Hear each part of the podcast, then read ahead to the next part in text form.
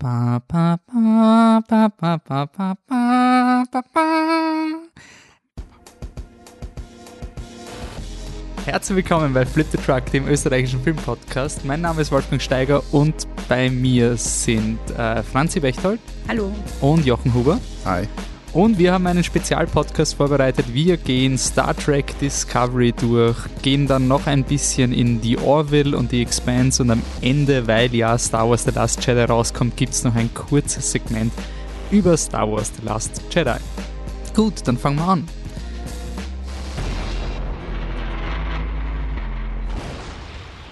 Ja, danke fürs Zuhören. Der letzte Podcast war wieder mal ein wichtiger Podcast. Wir haben das Oscar-Rennen gemacht, wir haben Mattband gemacht. Jetzt geht's wieder mal einen lustigen Podcast über Nerdkultur, nämlich Star Trek. Star Trek Discovery war auf Netflix. Das Halbstaffelfinale ist vorbei.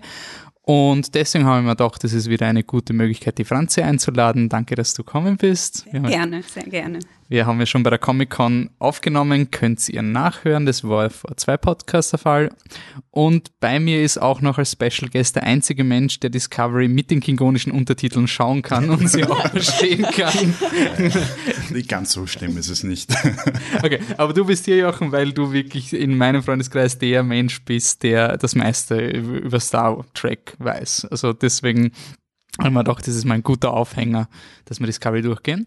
Danke für die Einladung. Und als Vorstellungsrunde haben wir gesagt, ähm, wenn wir in Star Trek wären, auf welchem Raumschiff würden wir arbeiten oder Raumstation und welche Person wären wir? Ähm, Jochen, fang du mal an. Mm, Ich glaube, ich wäre am liebsten wahrscheinlich der, der Steuermann auf der USS Excelsior, wenn sie funktionieren wird. Ähm, weil, ja, toller neuer Raumantrieb. Und ich muss gestehen, die Wrath of Khan Uniformen, die finde ich nach wie vor einfach am, Spit also am besten. Genau, der Maroon Bomber, wie er, glaube ich, in Produktionsweise genannt worden ist intern. Und wo sie es bis heute irgendwie nicht zusammenkriegen, gescheite Replikas davon herzustellen. Aber ja, schaut einfach am besten aus. Okay, also du wärst ein Crewmember auf der Excelsior. Nein, der Steuermann. Okay, Also- der Steuermann. Okay. So, sonst hätte ich gesagt Tom Paris am ersten noch. So irgendwie einer, der zwar überall irgendwie mit dabei ist und jetzt, nachdem ich dann doch nicht so viel drauf habe, was Technobabble betrifft, ähm, zumindestens herumfliegen. Okay, Franzi? Ähm, ich wäre, glaube ich, nach kurzer Überlegung ähm, gerne die Assistentin von Bones aus einem aus, aus äh, auf der Original Enterprise sozusagen, weil er ist einfach die permanent schlecht gelaunt, meckert über alles, regt sich ständig auf und das wäre wir würden sehr gut zusammenpassen. Wir wären ein Top-Team. Nicht, dass mich jetzt ähm, Medizin wirklich interessieren würde, aber ich glaube, menschlich könnte ich mit ihm am besten. Wow. Wir würden uns perfekt ergänzen. wenigen Menschen, der das sagt. Das ist natürlich ein bisschen ironisch gemeint, aber Ja. nur ein bisschen. Okay. Äh, ich wäre wahrscheinlich auf der Voyager, weil in meinen Augen Captain Janeway der coolste Captain ever ist. Ich wäre gern Tom Paris, wäre aber nicht cool genug. Im Endeffekt wäre ich wahrscheinlich Neelix. Und alle, wären- alle, alle wären froh, wenn ich mich dann endlich schleiche. Also, ja. Und deswegen haben wir jetzt das Eis gebrochen. Wir sind bei Star Trek Discovery, der neuesten, härtesten, dunkelsten Serie im Star Trek-Universum. Sie ist so dark, dass Jason Isaacs nicht mal das Licht aufdreht, wenn er auf der Brücke steckt. Also, ja, Star Trek Discovery ist ähm, in Amerika ist es auf CBS All Access äh, gestreamt worden. Im Rest, der Rest der Welt, dem wurde das erspart und es ist auf Netflix gelaufen. Und insofern, glaube ich, haben es mehr Leute außerhalb von Amerika wahrscheinlich gesehen, legal gesehen, als auf Netflix. Und es ist ein äh, es spielt zehn Jahre vor der allerersten. Okay, bitte, wieso mache ich das? Jochen, erklär uns, was Star Trek Trek Discovery, Discovery ist. War ja nur spielt- ganz, ganz normal, so als Spielt etwa zehn Jahre vor den Adventures der, der originalen Enterprise-Besatzung mit Captain Kirk. Spielt in einer Zeit, wo die Klingonen noch bösartige Krieger waren, die kaum bekannt waren, wo Romulaner noch nie zu Gesicht bekommen sind, wo die Föderation gerade so dabei ist, erstmals richtig zu expandieren. Mhm. Und Und was passiert, wenn man expandiert? Man trifft natürlich die blöden Scheißklingonen, die wieder mal Krieg führen wollen. ganz genau. Ja, und die Discovery ist wie in jeder Star Trek-Serie das Schiff, nach dem, oder die Station, nach der die Serie benannt wird. Und Hauptdarsteller ist äh, der coolste ist auf jeden Fall der Jason Isaacs. Der spielt Hauptdarstellerin ist Sonequa Martin Green, Ja. wenn man sie so richtig spielt ausspricht. Michael Burnham. Ähm, und sie ist der edgieste Deserteur, oder nein, nicht, sie ist kein Deserteur, wie nennt man das? Ähm, sie Mutineer. mutinieren, Ja, sie aufständig, Befehlsverweigerer. Ja, sie hat eine Meuterei angezettelt, oder? Ein Meuterer. Mehr, mehr, eine mehr Meut- oder weniger. Das Eine Meutererin. Das stimmt, ja. Also ich würde sagen, die erste Serie, soweit ich das jetzt richtig im Kopf habe, wo nicht der Captain oder der, der kommandierende Offizier, sagen wir es mal so, im Mittelpunkt der Serie steht. Und ähm, Deep Space Nine macht die ganze Sache urzach zu reden, gell? man muss immer die Ausnahme sagen. Das Raumschiff oder die Station, der Captain oder der kommandierende Offizier. Genau. Wobei auch Cisco irgendwann Captain war und auch irgendwann sein Raumschiff bekommen hat. Aber ähm, ja, das erste Mal eben nicht der Captain oder die Captain im, im Mittelpunkt, das erste Mal nicht ähm, das namensgebende Schiff von Anfang an dabei. Und Ja, es ist eine interessante Entscheidung, weil normalerweise hat man, also zum Beispiel, ich habe Deep Space Nine nie geschaut, ich habe nur die ersten zehn Minuten geschaut, weil da hat man die Schlacht von von dem von der, von der coolen Nein, von der ja. coolen Borg-Folge gesehen, deswegen wollte ich die Folge schauen. Und da ist halt auch so die Dark Origin Story von Hauptdarsteller, nur was die Discovery gedacht hat, ist, äh, es wäre viel geiler, wenn wir einfach nicht mit der Story beginnen und einfach zwei Folgen Filler machen und danach erst die Serie beginnen. Also es ist eine sehr interessante Entscheidung. Ja, das war eigentlich so ein Establisher für Michael Burnham.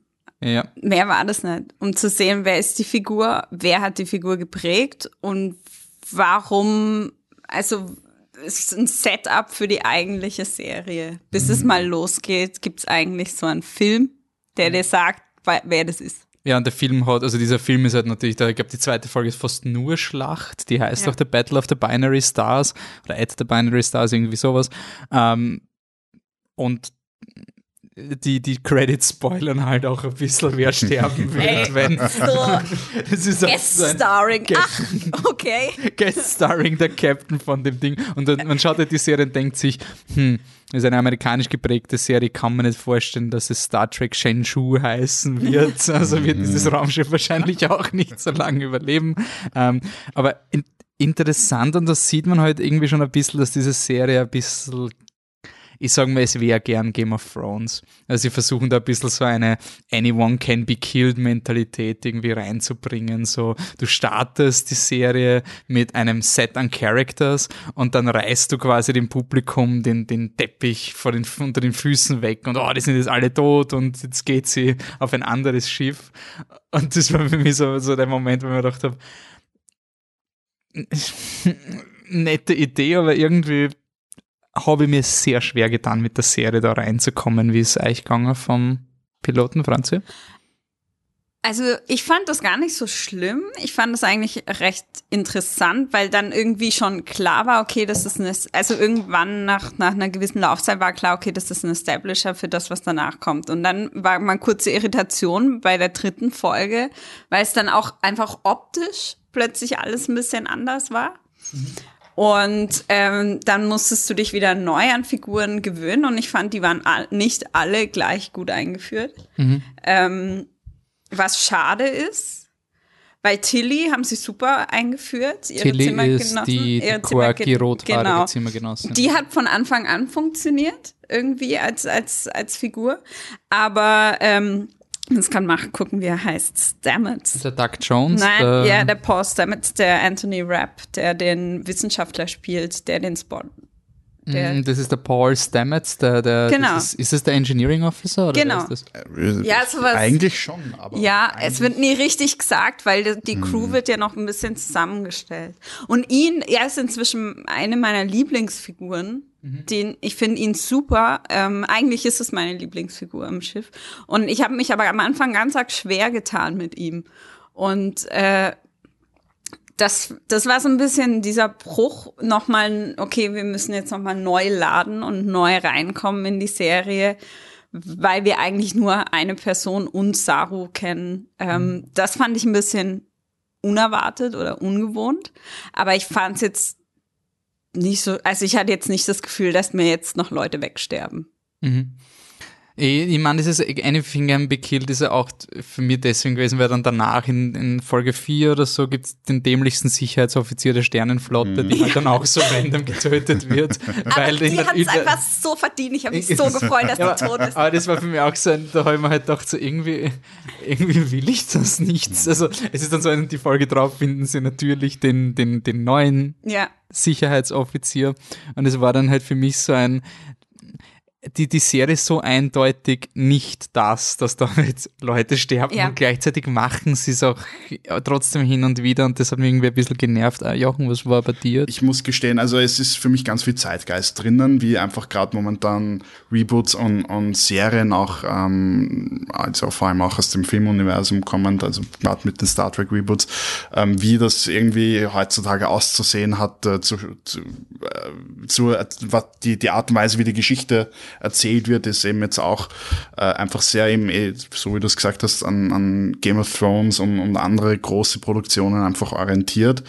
Ähm, ich hab's oder ich finde es cool, dass sie neue Wege gehen wollen. Ich muss aber gestehen, eben aus meiner Tracky-Perspektive heraus, finde ich halt die, die Entscheidungen, wie sie diese Wege dann beschreiten, teilweise für, ja, diskutabel, sagen wir es mal so.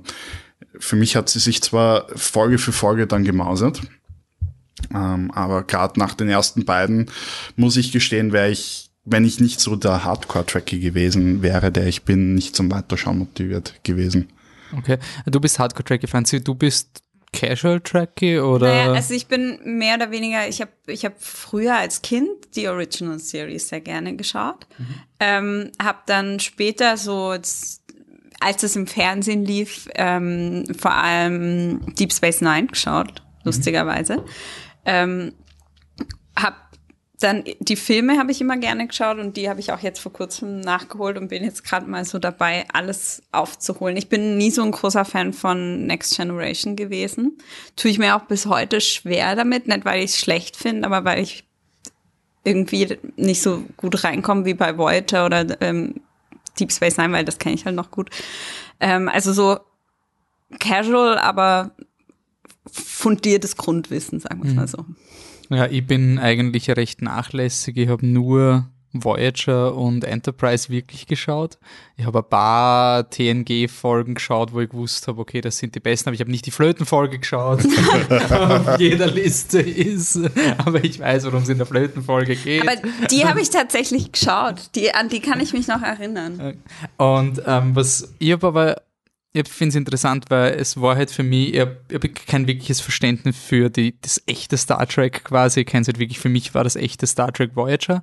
Das war halt für mich das, dieses jede Woche schaust eine neue Serie, entdeckst irgendwelche weirden Sachen. Und was mir irgendwie taugt hat an, an diesen Serien, an Enterprise auch, Enterprise hat ja versucht, so eine durchgehende Story auch zu haben.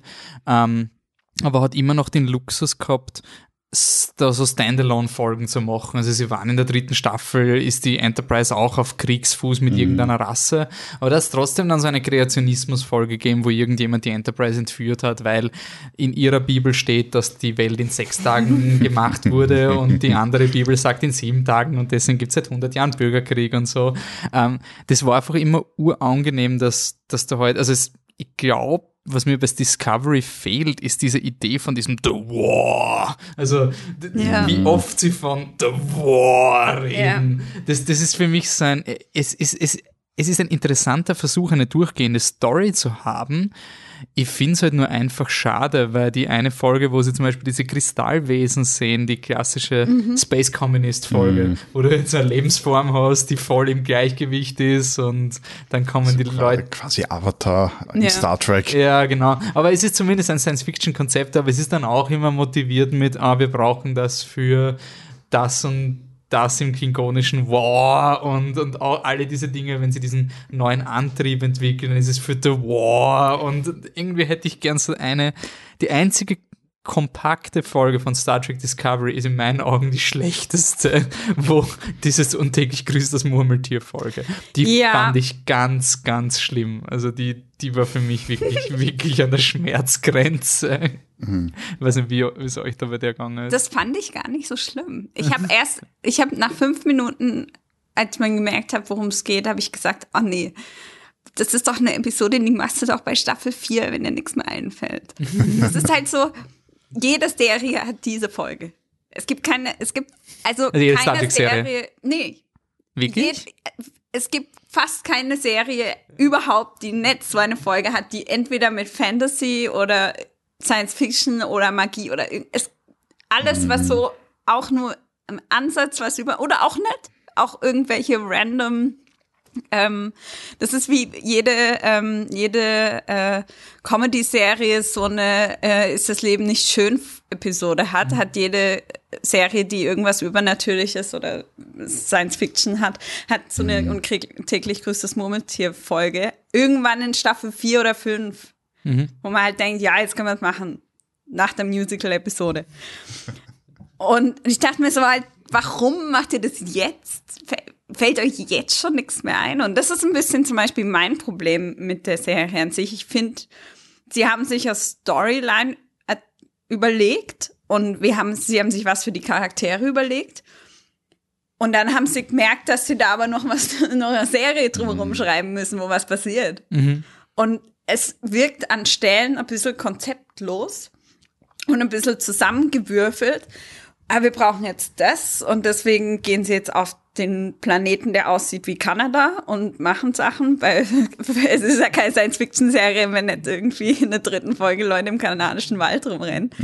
Und das stört mich ein bisschen. Und das ist, finde ich, zum Beispiel an der, an dieser Folge ganz deutlich geworden. Sie wollten irgendwas erzählen, sie wollten weitergehen mit, mit der Figur oder die, allen Figuren so, hauptsächlich auch mit dem ähm, Stamets und Stammens ist äh, das der ich Wissenschaftler, ich muss auch immer na nachgucken. Okay. Es ist so bitte bitte bezeichnen nehmen wir die Berufsbezeichnungen, Der weil ich bin noch nicht so Wissenschaftler, in der, der blonde Das- das- Wissenschaftler. Ich bin der Mensch, Das der einer Mastermind hinter, der, hinter dem Antrieb. Genau.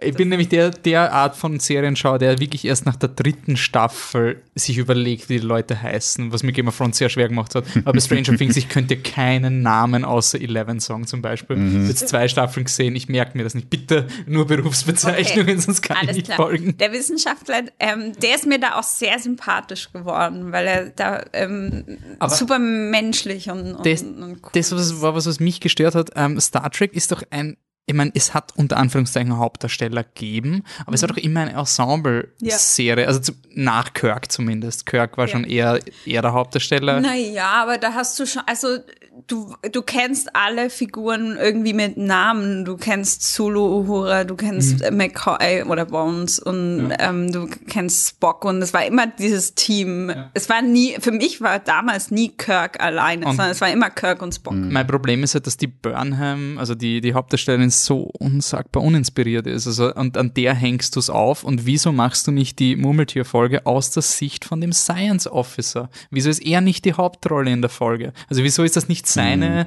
Standalone-Folge? Das fand ich so einzig gut an der Folge, dass es mal wenigstens eine andere Perspektive gibt. Aber im Endeffekt war das das Problem, an der die Folge gehapert ist. Am Anfang ist lustig, aber irgendwann ist dieser Moment erreicht, wo irrational viel Info immer an die Hauptdarstellerin Ja. gegeben werden muss, die das immer in jedem Loop vergisst.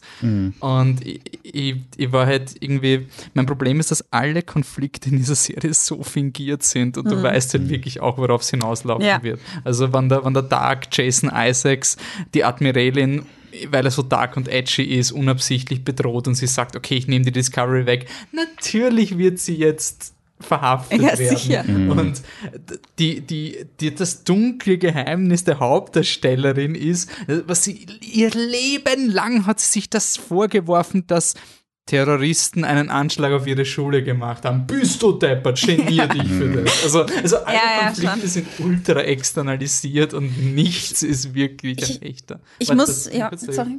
Ähm, ich, mir, mir sind da jetzt schon ein paar Punkte gekommen. Kurz nur zu dieser Folge von vorher. Das war eine Next Generation Folge. Das war die Plotline einer Next Generation Folge, die sie dann halt ein wenig adaptiert haben. Ich glaube, es war dritte, vierte Staffel mhm. oder vierte, fünfte, so wie du vorhin gesagt ja. hast. Ist das Yesterday's Enterprise oder? Ähm, nein, es ist nicht Yesterday's Enterprise, aber es ist auch so eine, wo sie, ähm, wo Data dann im Endeffekt dann der ist, der dann nach und nach checkt, dass da Stimmt. irgendwie, ich erinnere mich. dass ähm, irgendwas passiert und eben das Schiff eben auch dauernd zum Schluss mhm. dieses Zyklus explodiert und plötzlich wachten sie wieder auf und das ist alles wie vorher. Ähm, und die war halt damals noch spannend, weil ich, ich behaupte mal, jeder, der, der Track halbwegs bewusst geschaut hat und dann diese Folge gesehen hat, war auch so dieses, nein, das machen sie jetzt nicht ernsthaft, oder? Und dann ist es quasi die gleiche, halt äh, der Grund dahinter ist ein anderer, aber, aber der ja, Device. In, hinzu kommt halt auch, dass Harry Mudd ein unsagbar peinlicher Bösewicht ist. Also du kannst es ja nicht ernst nehmen, diesen. Ich meine, es war eine nette Rechtfertigung, wie so ein inkompetenter Mensch effizient sein kann, weil er immer die Zeit zurückspult. Das ist unter Anführungszeichen clever, aber nur weil eine Idee clever ist, heißt nicht, dass die Story gut ist. Mhm. Und dann, dann, hat er mehrfach einen Mord gemacht über mehrere Zeitlinien und am Ende lassen sie ihn einfach mit seinem Bitch-Wife quasi abhauen. Ich bin, auch, ich bin die Bestrafung so, ja, du bist Die war Original Series, oder? Das war die Original Series Bestrafung, oder? So, die, jetzt ja, haben wir wieder ein lustiges Abenteuer ja, gehabt und jetzt kommt sein mhm. Bitch-Wife und dann schaut er komisch in die Kamera. Ähm, ich muss gestehen, also ich habe bei, bei, dieser Serie auch immer wieder das Gefühl, ähm, ich, es gab im Vorfeld auch immer wieder was man so mitbekommen hat, Schwierigkeiten während der Produktion. Showrunner. Brian Fuller ist ausgestiegen. Als Showrunner ist heute, zum Beispiel. habe ich gerade gelesen, er ist auch aus American Gods ausgestiegen. Okay. Also, okay. Noch eine sehr, sehr gute Serie zum Schauen, aber ja. Ähm, ich, ich hatte das Gefühl eben, dass viele Ideen, die anscheinend in diesem, weiß nicht, im Prozess, wo halt Fuller anscheinend noch involviert war, äh, konzeptioniert worden sind, das erste Mal mit seinem Ende dann irgendwie nicht zu Ende gedacht worden sind oder sie dann einfach versucht haben, das Beste of davon irgendwie dann noch so zusammenzumengen. Mhm. Und ich glaube ja, die, die gerade die ersten zwei Folgen, wenn ich das richtig im Kopf habe, sind ja, glaube ich, erst entstanden, nachdem er schon gar nicht mehr Teil der Produktion war, wenn ich das noch so richtig Das heißt, sie hätten im Endeffekt, wie viele Folgen sind es? Neun? Mhm Nein, es sind also, hm, acht Folgen. Das heißt. Oder? Ich glaube, es waren neun jetzt Nein, in der ersten stimmt. Halbstaffel und jetzt nochmal sechs oder sieben, die nachkommen. Okay, es ist nicht, nicht so wichtig, aber es ist irgendwie schon ja, ich bin, ich bin neugierig. Also der Jason Isaacs war ja auch auf der Comic-Con und wir haben bei der Comic-Con-Podcast noch nicht drüber geredet, aber das war das geilste Panel ever. Also der Typ ist so cool und er hat eine sehr interessante Idee in den Raum gestellt, nämlich dass da das quasi der Code, den die Föderation hat in Star Trek, dass der quasi in Discovery erarbeitet wird. Also quasi diese ganzen Richtlinien, mhm. an die sich die Föderation hält, nachher werden durch Discovery quasi erst erarbeitet. Ja. Und ich meine, das, das sieht man ja auch schon zum Beispiel bei diesem Spore Drive. Der ist viel effizienter als alles, was in, in weiß nicht wie vielen Serien existiert, aber es ist die Klassiker, also in Voyager hat es diese Geschichte auch schon gegeben mhm. mit Equinox, was ein Raumschiff gegeben hat, was einen, einen Antrieb gehabt hat, der halt viel besser war, aber sie haben halt interdimensionale Wesen dafür verbrennen müssen. aber mein Gott, ist doch eh nicht so schlimm. Und diese Idee vom, vom ähm, Jason Isaacs finde ich ganz nett, aber ich will auch nicht, dass sich jetzt eine Serie entschuldigt. Also ich will jetzt echt nicht, dass Discovery sich die ganze Staffel lang entschuldigt, dass es nicht Star Trek ist und am Ende von der Staffel sagen sie, und jetzt beginnt das Star Trek, das du kennst. Das geht mir bei Warner Brothers mit, also mit den ganzen Dingen gerade am Arsch. Ich will nicht, dass Filme sich entschuldigen für mhm. unsere Probleme mit den Filmen. Also wenn ihr ein konzeptionelles Problem habt, dann ändert es Schauen wir, was die zweite Halbstaffel, also die zweite Hälfte bringt. Aber für mich hat es schon ein bisschen gelungen, als würde der, der, Jason Isaacs da ein bisschen Damage Control machen, weil halt Discovery so kritisiert wurde, mhm. weil es so dunkel und, und, und edgy war. Ähm, stört euch das Dark Star Trek quasi? Ähm, Mich überhaupt nicht. Das passt, also weil ich mag, ich mag das eigentlich. Ähm, es ist halt, es, ich finde es auch gar nicht so anders jetzt. Es ist natürlich halt einen ganz anderen Ton und so, aber ähm, ich finde das in Ordnung, dass so eine Kriegszeit halt, auch wenn sie sehr penetrant irgendwie darüber gesprochen wird, aber wenn so eine Kriegszeit dargestellt wird, dass alles noch so ein bisschen rau ist und alles so ein bisschen unkoordiniert und drunter und drüber geht und jeder macht, was er will und alles gibt irgendwie keine. Es gibt zwar offiziell Strukturen, aber man hat nicht das Gefühl, dass irgendjemand sich dafür interessiert, dass es diese Strukturen gibt. Also wenn es irgendeinen Befehl gibt, dann sagen die Leute, Leute sich, ja, nee, mach ich anders. Mhm. und ähm, das finde ich eigentlich, wenn man es gut macht, interessant. So mhm. dieses Formen von der Starfleet, die wir kennen, von, von was, was sehr roh und rau ist und irgendwie ähm, im Krieg ein bisschen anders handelt als zu Friedenszeiten, wenn man davon überhaupt sprechen kann, weil irgendwie Krieg ist immer. Aber ähm, in dem Ausmaße finde ich das halt, das finde ich irgendwie spannend, wenn sie das mehr rausbringen würden, aber vielleicht auch zum Ende hin, dass sich einfach das, dieses Starfleet ein bisschen formt. Und deswegen finde ich eigentlich diesen dunklen Ton ganz gut. Mhm. Ähm, ich ich habe da auch, also in der Hinsicht ein bisschen so zwei Seelen in meiner Brust, weil ich meine, auf der einen Seite natürlich schaut extrem also es schaut super aus, die Animationen sind Wahnsinn, die, äh, die Enterprise hätte nie so gut da in Szene sich setzen können, so gute Space Battles ähm, haben können und ich finde es vor allem auch mal spannend, vor allem weil da vergleiche ich es jetzt ein bisschen mit Deep Space Nine, das ja doch über zwei Staffeln einen Krieg hatte mhm. und teilweise ja so, so ganze, ähm, also die, die erste Star Trek-Serie auch war, die sich von der maximal zwei Folgen für eine Arc-Konzept äh, verabschiedet hat und dann teilweise sechs Folgen als Arc rausgebracht hat, um diesen Krieg auch darzustellen. Mhm. Und da war es für mich jetzt auch spannend zu sehen, eben dieser ähm, Unterschied im, also es war beides eben eher actionlastig. Ich meine, das eine war halt Ende der 90er und das andere ist eben jetzt quasi äh, mit all dem, was heutzutage zur Verfügung steht. Und du siehst eben, okay, das sind noch immer Menschen, die noch immer bluten können, die noch immer ähm, nicht perfekt sind in Wirklichkeit, wie, wie man sehr sich oft vorstellt bei dieser, oder wenn man Star Trek eher oberflächlich kennt, vielleicht diese Utopie zuerst eher sieht, bevor man ähm, die Konflikte und quasi all das, worauf dem das beruht, erst so, so nach und nach halt, halt äh, raus erkennt. Was ich halt schade finde, ist, äh, Star Trek hatte eigentlich, also zumindest Gene Roddenberry hatte ziemlich eindeutige Ideen dafür, wie seine Serie und wie diese Idee von Star Trek auszusehen hat. Ich meine, sie haben es bei, bei Deep Space Nine damals ja schon über Bord geworfen. Ich meine, gut, das hat sich gut ergeben, weil Roddenberry war da nicht mehr und sie mussten halt was Neues machen. Aber ich finde, sie haben dann trotzdem versucht, diesen Kreis auch immer wieder zu schlagen, eben die Moral dahinter anzusprechen. Ähm, ähm, quasi, für mich gehört zu guten Sci-Fi irgendwie schon irgendwie ein bisschen dazu, dass du danach einfach ins, ans Denken oder ins Denken gestoßen wirst und dass es keine einfache Lösung gibt und keine einfache Antwort, sondern, oder selbst wenn die Lösung technisch zwar einfach ist, aber moralisch zum Beispiel dafür dann wieder kompliziert ist und, und Grautöne hat, sagen wir es mal so. Mhm. Und das fehlt mir bei, bei Discovery wieder zu sehr, weil da ist halt alles nur noch gritty und, und War und Chaos und da so dieses Inspirierende, dieses Utopische fehlt mir dort halt wieder. Was ich ein bisschen bei Discovery Angst habe, ist der, der primäre Konflikt und wie gesagt, alle diese Konflikte sind extern und kein einziger Charakter, der sympathisch sein soll, trifft jemals eine unpopul wirklich unpopuläre Entscheidung bewusst. Ähm, der Konflikt ist, dass die Burnham, Michael Burnham irgendwie, ähm, ihr wird gesagt, jetzt hau den Klingonen mal voll auf die Fresse. Die, die, die können es nicht anders. Die sind einfach scheiß Klingonen und hauen ihnen in die Goschen. Und ich habe mir gedacht, aha, okay, und sie macht dann ihre Meuterei und haben mir gedacht, okay, der Konflikt wird sein, sie hat nicht nach der Starfleet-Ethik gehandelt. Sie hat den ersten Schuss gefeuert und einen Bürgerkrieg ausgelöst. Was macht die Serie? Nein! sie wird verhindert, also sie hat die Meuterei, damit ist sie voll so, boah, bist du deppert, was du dir leistest. Gleichzeitig wird aber verhindert, dass sie wirklich den ersten Schuss abfeuert und dann verliert die Föderation.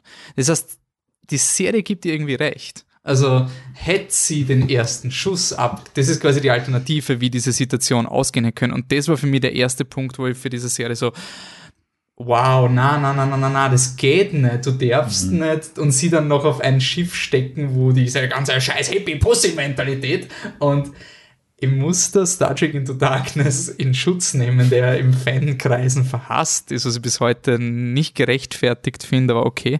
Bei Star Trek Into Darkness ist die Welt dark und gritty, aber die Enterprise ist das, was die Föderation sein sollte. Und der Kirk wird dark und gritty, aber jeder ist schockiert über die Tatsache, dass er dark und gritty ist. Und der Kirk muss in Into Darkness will Raketen abfeuern was quasi die, die, die, die Space Genfer Konvention zerstören würde. Und wenn er es täte, würde er einen Krieg machen und er tut es dann halt nicht. Und sie verfechten die Ideale der Föderation. Deswegen finde ich Into Darkness nicht dark und gritty, weil die Enterprise ist die Föderation und steht dafür ein. Und für mich ist Star Trek Discovery Into Darkness nur ist jetzt die Enterprise, dieses schwarze Schiff aus Into Darkness. Also so der, der, der, der, Robocop ist der Hauptdarsteller ja, von Into Darkness, dieser, wie der Kassen da? Scheiße. Robocop halt. Der Robocop halt. Äh, das, ich mag das nicht, Schauspieler auf ihre Rollen zu reduzieren. Ähm, ähm, auf jeden Fall, der ist jetzt der Hauptdarsteller und alles ist dunkel und ich sehe keine Hoffnung. Also, wenn der Jason Isaacs sagt, hier wird die Ethik der Föderation zurechtgelegt, frage ich mich, von wem? Von, ja. der, von der Pussy-Hippie-Admiralin, die mit den Klingonen verhandelt und dann gefoltert wird. Also, die Serie hat mir bis jetzt. Und ich habe ein bisschen Angst, dadurch, dass du jetzt, äh, da können wir jetzt vielleicht ein bisschen in eine Canon-Diskussion gehen. Ich ich weiß ja, wie die Klingonen weiter sind. Bis Star Trek 6 gibt es keinen Frieden mit den Klingonen. Das heißt, Star Trek kann jetzt nicht sagen, okay, wir haben Fundamentalisten, wir haben Radikalismus und wir bieten jetzt eine Sci-Fi-Lösung an, wie wir diesen inhärenten Konflikt zweier Völker lösen können. Nein, ich weiß, sie können den den Konflikt nicht lösen. Und damit nimmst du Star Trek diese Allegoriefähigkeit und das macht mich voll fertig. Also mhm. du kannst den Klingonen-Konflikt im Vergleich, ich habe Deep Space Nine gesehen, aber Deep Space Nine hat eine neue Rasse erfunden und da kannst du den Konflikt auch lösen oder nicht lösen, je nachdem. Ja. Aber ich weiß, das geht bei den Klingonen nicht.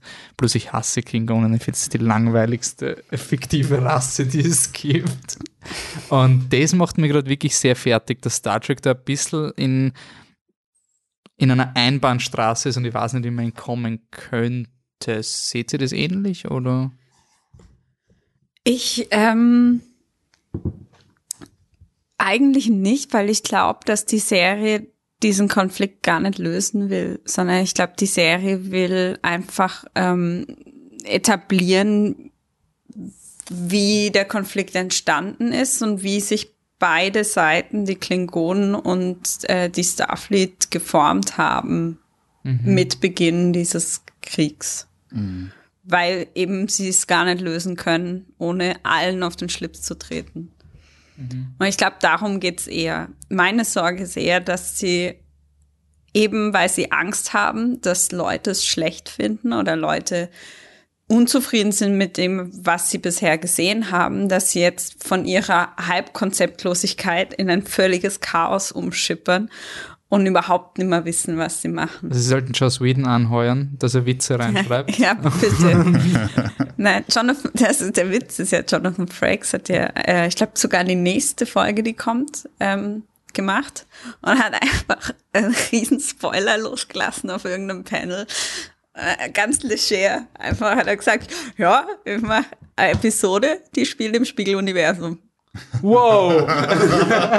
Im September, bevor die Serie überhaupt gestartet okay, ist. Okay, jetzt sind wir schon langsam im Spoiler-Territorien für Star Trek Discovery. Aber und, er, und er sitzt einfach da bei einem Panel und sagt das so, ja, ja, dass er nicht noch, noch mehr sagt, ja, ich weiß auch nicht, was die da gemacht haben. Also, und einer ist das und einer ist jenes und dann passiert das und ja, ja.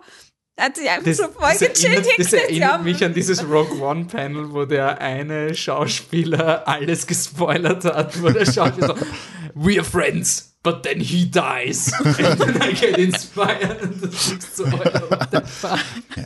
Gut, aber ich glaube, Jonathan Frakes gehört da einfach noch zu dieser alten Garde an Schauspieler. Ich meine, das war doch genauso wie in den 70ern der, der Schauspieler, der, also das Body also der Typ, der den Körper von Darth Vader gespielt hat, nicht seine Stimme, gleich auch bei irgendeinem David Panel, Prowse. danke, äh, auch äh, bei irgendeinem Panel ja mal gesagt hat, ah ja, und Luke Skywalker ist mein Sohn, noch bevor der zweite Teil irgendwie oh, rausgekommen das weiß ich ist. gar nicht, da bin ich gerade sehr geniert, dass ich diese Anekdote nicht kenne. Ähm, also ich glaube, die kommen dann noch aus einer Zeit, aber da war Spoilern jetzt noch nicht die Tragik, die es heutzutage hat, aber aber das liegt, glaube ich, an was, was du vorhin gesagt hast, nämlich diese, äh, ich nenne das, weil äh, das kommt eher aus meinem exzessiven Buffy-Konsum, äh, Monster of the Week-Episode. Mhm. Ja. Und also quasi, das, dass du eine Folge hast mit einem Konflikt, der gelöst wird. Genau. Das ist eine in sich abgeschlossene Folge, die nur ein bisschen oder nicht so also oder gar nicht die Figuren weiterbringt, mhm. ähm, sondern die, die beginnt mit einem Konflikt, der wird äh, beendet, weiter geht's.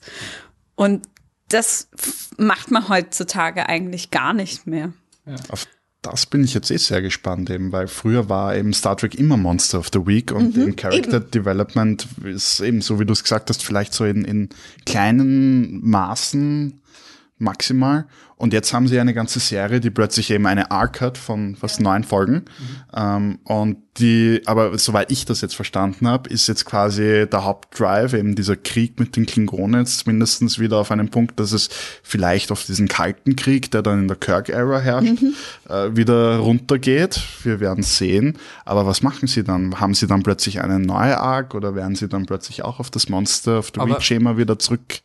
Das war wechseln. ja ein bisschen das Problem, was Brian Fuller gehabt hat. Der wollte ja quasi wirklich eine Star Trek-Serie haben, die anthologiemäßig gemacht wird. Also so eine Season mhm. in einer Zeit und dann springt er woanders hin und erzählt quasi was anderes. Und sie wollen es aber weiterführen. Also wir werden auf der Discovery bleiben.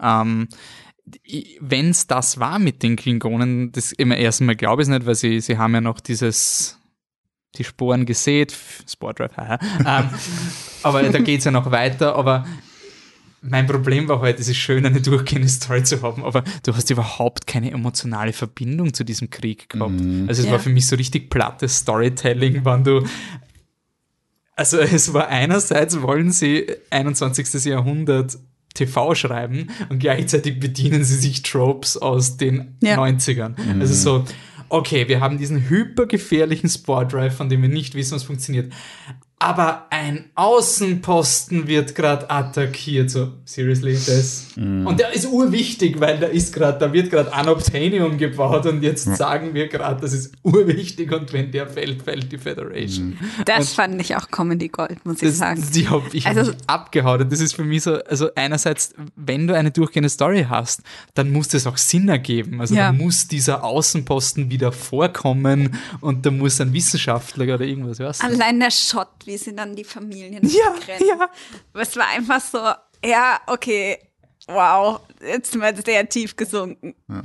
Ich, ich finde es insofern schade, weil es eben auch für mich eben ein, es wirkt so, als würde sich eben die Serie selber auch vom Plot her nicht ernst nehmen. Mhm. Eben das, wenn, wenn du in diesem Universum lebst und diese Herausforderung hast, dass du dann quasi die nicht auf eine Art und Weise löst, wie sie in diesem Universum logisch wäre, sondern halt wie sie eben für, sag jetzt mal, konsumgeile Fernsehzuschauer spannend sein könnte, gelöst wird, aber das macht für mich die, die Story nicht spannend dann. Das Einzige, wo ich dann schon sagen muss, da, da war die Serie eigentlich, das war, war okay und ich, das war die einzige Folge, wo ich wirklich gespannt dabei war, war in der finalen Folge diese ja. Micro-Jump-Lösung. Weil das war wirklich klassisches Storytelling oh, ich habe Kopfweh, ich liebe dich so sehr, ich hoffe, ja. ich sterbe jetzt nicht. das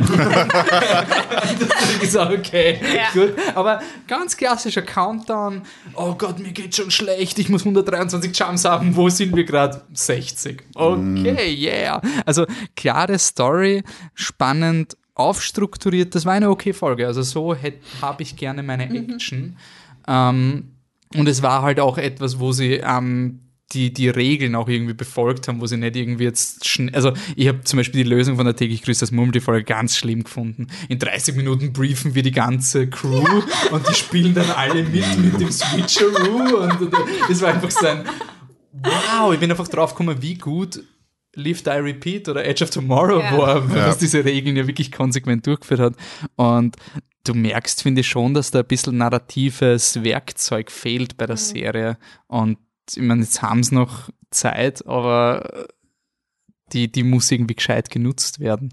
Ähm, seid ihr optim oder wollt ihr noch Kritikpunkt oder, oder Eindrücke von der Serie? Ich bin gespannt, ob wir in der zweiten Hälfte der ersten Staffel oder vielleicht in, in späteren Staffeln tatsächlich dann auf in dem Fall Kirk und seine Crew treffen, weil das die einzigen sind, die auf dem Timeframe dann mhm. passen könnten. Mhm. Ähm, weil es heißt ja immer von Seiten der Produktion, dass das Ganze im Prime Universe spielt, also mhm. in, im gleichen Universum, wo dann später Picard in der Next Generation, Deep Space, Deep Space Nine, Voyager stattfindet. Ich bin gespannt, wie sie das lösen, weil ich persönlich glaube schon, dass es eine Art Soft Reboot ist. Dass sie die ja. was, was ich nicht verstanden habe, wieso haben sie das überhaupt? Ich meine, ich ist wichtig für die Trekkies.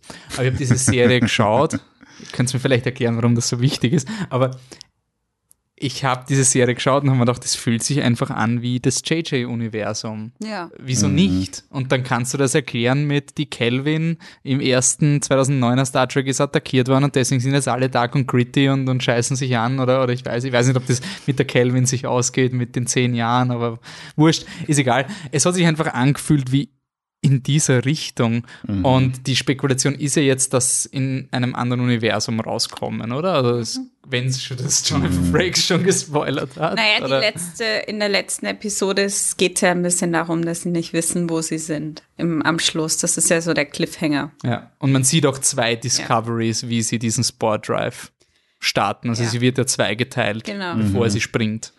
Ähm, und was, ich meine, ich glaube nicht, dass sie es machen werden, aber es wird sich doch anbieten, irgendeinen von den C-Schauspielern vom JJ-Universum aus Cameo zu rekrutieren, oder? Ja. Also den Carl Urban oder, ich meine, Carl Urban sind dann wahrscheinlich ein bisschen zu jung eigentlich für diesen Zeitframe, aber ja. ja. Dann sind sie halt CGI. zehn Jahre, dann sind sie nach fünf Jahren nach vorgesprungen mit dem Sport Drive, weil Quantum Shit oder, oder irgendwie so.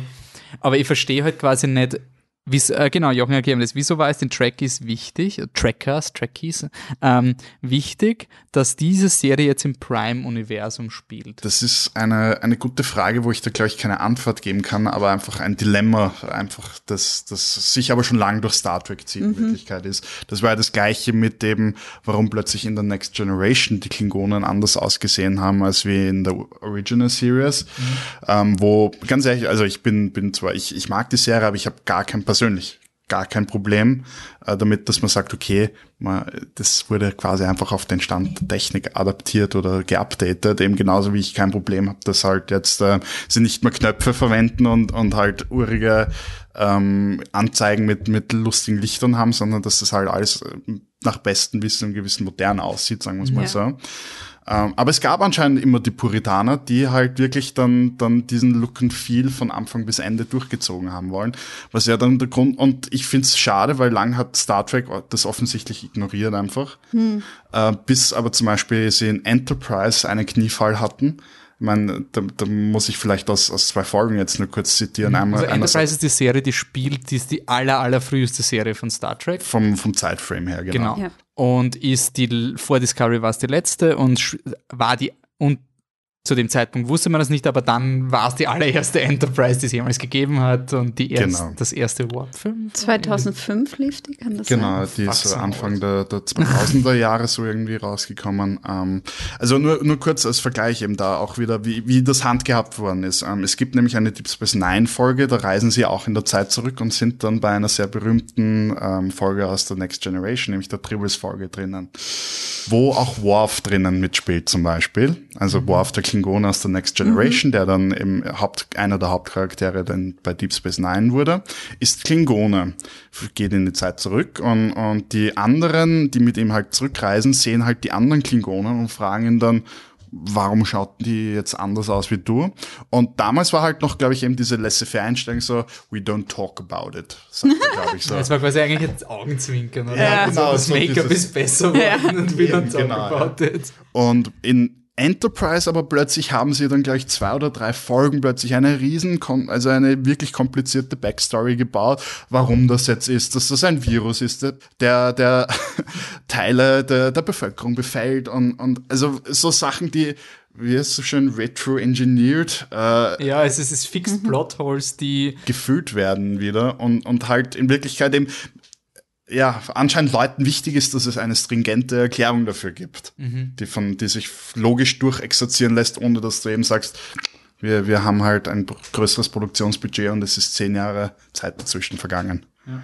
Und was interessant war, weil Enterprise hatte zu Beginn auch die, die Next Generation Klingonen gehabt, hat genau. auch dieses Setup gehabt, was damals, das war ja eigentlich ein Vorreiter von J.J. Abrams, dass du einen temporalen kalten Krieg hast und du hast einfach Dinge, die passieren, die anders sind als das, was der Kanon uns gegeben hat, mhm. weil es gibt einen Zeitkrieg, was ich ein urgeiles Konzept gefunden habe, also so quasi Leute mit Zeitmaschinen, die zurückreisen und versuchen, ihr Volk ja. zu verbessern. Ich finde es urgeil, ich finde diese Prämisse cool. Ja. Und das war eigentlich schon so eine halb Ausrede zu Beginn, wie Enterprise gestartet hat mit, das ist zwar die Vorgeschichte, aber wir nehmen uns Freiheiten. Und dass sie dann diesen Kniefall eben gemacht haben in der vierten Staffel, war für mich so richtig das okay, anscheinend ist das ein, ein Riesenbedürfnis für die Fans. Mhm. Und ich habe das halt auch, mir hat das ganz schockiert, wie ein, das der, der Damon Lindelof hat dann noch ein, ein, ein Comic zu Khan verbrochen, wo der Khan vor Trial gestellt wird und Benedict Cumberbatch, der halt nicht ausschaut wie der Ricardo Moltavan, mhm. weil andere Ethnie und anderer Kontinent und alles, ähm, ich habe das akzeptiert, dass dieser Khan ausschaut wie ein Brite. Who gives a fuck? Und dann kommt diese Comic-Reihe und erklärt, und das Wichtigste, was dieses Comic erklären muss, ist, wieso schaut er nicht aus wie der Ricardo Mont Mont Montalban? Montalban, Montalban glaube ich. Montalban. Und das war so, das ist doch nicht, ich will doch kein Comic lesen, was mir das erklärt. Und gleichzeitig erklärt mir das Comic, dass es in den 90er Jahren einen Aufstand von Supersoldaten gegeben hat, die die Erde erobert haben. Wo man einfach denkt, so dieser Kanon, es zerstört irgendwie diese ganze Ding, wenn wir uns da so in so in irgendwelchen Details verheddern. Und vor allem, ich finde spannend, mit Enterprise haben sie diesen Fehler schon einmal gemacht und jetzt haben sie den schon wieder gemacht mit Discovery, dass es halt schon wieder ein Prequel ist, wo sie sich genau an diese schon sehr konvoluten Regeln des Kanons halten müssen und nicht, dass es eben in einer späteren Zeit Punkt versetzen, wo sie einfach mehr Freiheiten haben. Zwar sich bedienen können der Geschichte, die es da gab, mhm. aber halt dann nicht irgendwie es so schreiben müssen, dass es dann später passt in einer Serie, die vor 20 Jahren in Wirklichkeit schon produziert worden ist. Mhm. Ich verstehe das Prequel-Zeug überhaupt nicht. Ich muss wirklich sagen. Also ich, ich verstehe es für, für Abrams. Ich habe diese Idee eines Prequels eigentlich sehr cool gefunden. Ja. Dass du ein Remake machst und sagst aber, hey, das ist unser eigenes Ding. Also ich brauche es jetzt nicht unbedingt. Es hätte auch für mich was anderes sein können. Mhm. Aber ich, das, ähm, damit habe ich auch Spaß. Mehr, also mehr Spaß als, genau wie du sagst, es ist halt immer irgendwie so viel Arbeit, mhm. alles richtig zu machen. Und dadurch, durch allein diesen Aufwand, den du betreiben musst, um, um alles korrekt zu machen, vor allem bei Franchises, die so einen Umfang haben, ist es doch da geht halt immer irgendwas anderes verloren oder fällt unter den Tisch. Wenn du mehr Sachen erklären musst, als du Zeit hast zu erzählen, wird's halt irgendwie schwierig. Es fällt mir jetzt bei Stargate, dass ich, das habe ich sehr exzessiv geschaut. Mhm. Äh, bin großer Stargate-Fan und da gibt's ein Prequel. Und ich denke mir so, von was? Von was? Eine Frau, die einfach 30 Jahre auf einen Steinring schaut und nichts passiert. Wie spannend wird das? Nett, sehr spannend. Also, was das kommt jetzt. Ja, die so. drehen gerade ein Pre eine Prequel-Serie okay. zu Stargate, wo es darum geht, um die Ausgrabungen in Ägypten, wo sie Stargate finden. Und sie haben, bevor die erste Serie oder der erste Film ähm, gespielt haben, haben sie es einmal aus Versehen zum Rennen gebracht. Mhm was ist das für eine Serie? Ich will mhm. Aliens und ich will Leute, die durch Stargate gehen und nicht irgendwie Leute, die versuchen, das Stargate anzumachen. Das ist irgendwie mittelinteressant. Ja. Also die Eben, und, und die das dann vergessen und nie wieder erwähnen. Ja.